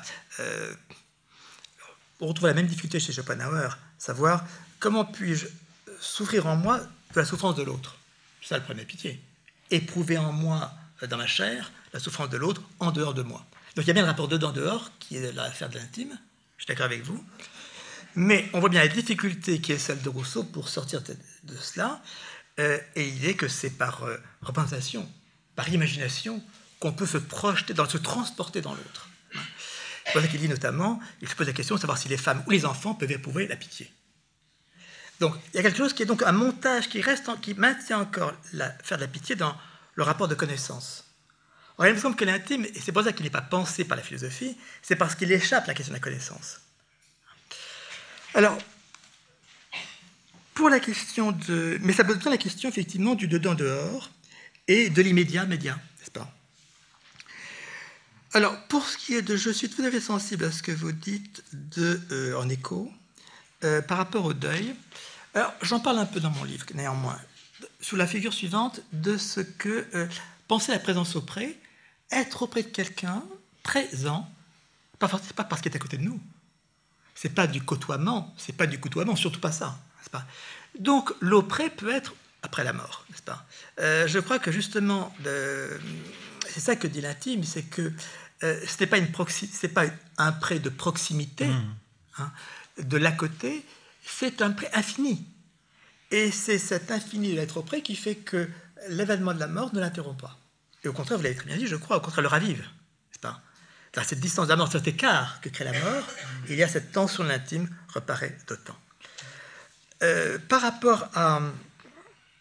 Alors pour moi, euh, vivre à deux, c'est pas de l'ordre de la chance, c'est de l'ordre de l'audace. Hein euh, il faut oser. Il faut savoir saisir sa chance. Il faut oser, oui. Mais je veux dire, on a tous croisé quelqu'un. le problème, c'est comme dit Platon pour la philosophie, Tolmétéon, il faut oser. donc je crois qu'au fond, on, on, renvoie, on rabat dans la chance ce qui est un manque de cette capacité d'oser on bien chez les personnages de Stendhal, pas, euh, ils pourraient se rester dans les conventions, rester dans le, dans, le, frôlement mutuel. Non, qu'est-ce qui fait qu'on franchit cette barrière et qui est de l'ordre de, de la dépossession de soi? Parce que l'intime, c'est cela. J'ai pas eu le temps d'en parler à la fin de mon propos, mais disons, c'est accepter d'être débordé par l'autre. Hein. Donc je crois qu'il y a quelque chose, c'est là que je vois quelque chose d'éthique. C'est que euh, on peut soit euh, ouvrir une relation intime, soit passer à côté. Et de cela, on est, cela, on est responsable. Car c'est une chose qui m'a euh, porté à critique de quand j'ai publié ce petit livre sur l'intime, c'est que je pense que euh, c'est la différence avec l'amour. Dans l'amour, on valorise l'autre comme unique, comme étant euh, le seul autre possible dans la relation amoureuse. Bon, tout ce qui est la célébration de l'autre dans l'amour, bon, qui est une banalité du bruit amoureux. Alors l'intime, ça peut être, je à avec n'importe qui. C'est donc c'est de l'autre. Il y a de l'autre, n'est-ce pas? Il y a de l'autre et cette décision à laquelle on vient, qui d'abord vient par euh, situation, mais qui ensuite conduit à une décision. Je franchis ou non le pas de l'intime? J'accepte ou non de lever la barrière qui me sépare de l'autre. Là, il y a quelque chose qui est éthique, parce qu'il y y a du choix. Alors, ce n'est pas un choix, vous l'avez très bien dit, entre le bien et le mal, euh, non, mais simplement quelque chose qui, dans le processuel de du cours de la vie, de la conduite, eh bien, fait que dans, les rapports à l'autre, quelque chose impossible s'esquisse, qu'on n'ouvre pas. Et là, il y a quelque chose qui est de l'ordre du choix, de la responsabilité, bref, qu'on a assumé ou qu'on a assumé. Donc par là, je crois qu'il y a, euh, c'est là que je trouve qu'il y a de, ressources éthiques dans l'intime. Oui, ressources, c'est un concept auquel je tiens, parce que je crois que, euh, au fond, euh, la vie, c'est de savoir détecter des ressources et les exploiter les déployer, n'est-ce pas? Euh, C'est pour ça que je, disais euh, passer d'une morale de la prescription de l'injonction à une morale de la justement de la promotion. On promeut, on exploite des ressources, n'est-ce pas? C'est ça qu'il revient de. Alors, dernier point, pour laisser la parole à la salle. ah non, je ne vois pas du tout l'opposé de l'intime comme étant l'obscène. Parce que dans justement, je pense que toute euh, l'estime euh, peut réinvestir toute une théâtralisation euh, de l'extérieur, y compris de l'obscène, c'est-à-dire ce qui est caché de la scène, n'est-ce pas Qui est justement comment remettre, comment remettre du désir dans la relation intime. Donc, je pense que l'intime, le véritable opposé de l'intime, c'est l'indifférence l'indifférence, on le voit bien dans les, euh, si je reprends les romans, euh, on sort de l'indifférence à l'égard quelqu'un parce que s'ouvre une possibilité d'intime, et puis si la possibilité d'intime se referme, ça retombe dans l'indifférence. Par exemple, Chartreuse de Parme, le retour à l'indifférence, qu'ont la Verina et Fabrice Dongo sur le lac. Pas? Retour à l'indifférence. Et là, qu'il n'y a pas de mal. Ça, quand je dis, à la différence de l'amour, l'intime, c'est ce qui fait pas de mal, c'est que la fin de l'amour, comme on sait, ça peut être désastreux, bon, non seulement bruyant, mais malheureux. Alors que la fin de l'intime, c'est euh, bah, le retour dans l'indifférence, la neutralité, le fait que... Et je crois donc que cette ressource-là, euh, ce qui fait ce qui m'intéresse l'intime, c'est qu'on sort de la dramatisation. La dramatisation, la dramatisation prête à littérature, mais essayez justement de penser ce qui n'a pas prêté à la littérature, sauf euh, voilà, très bonne littérature, comme celle de Rousseau de Stendhal, et qui permet d'éclairer toute une possibilité, une ressource d'expérience qui, je trouve, a été insuffisamment réfléchie parce que recouverte par le grand thème amoureux. Donc je ne réintégrerai pas, je ne réintégrerai pas l'amour, euh, l'intime dans l'amour. Je, je, je, pense que l'affaire de l'amour, euh, je dirais, elle a fait son temps. Euh, alors, moi, retirer ce mot-là de la langue sera difficile. Ce sera coûteux parce que dire je t'aime, c'est quand même très commode. Mais je crois que passer du je t'aime à nous sommes intimes peut être une sorte de déploiement, une ouverture d'infini, si vous voulez, euh, par rapport à quoi le thème amoureux reste quelque peu en panne.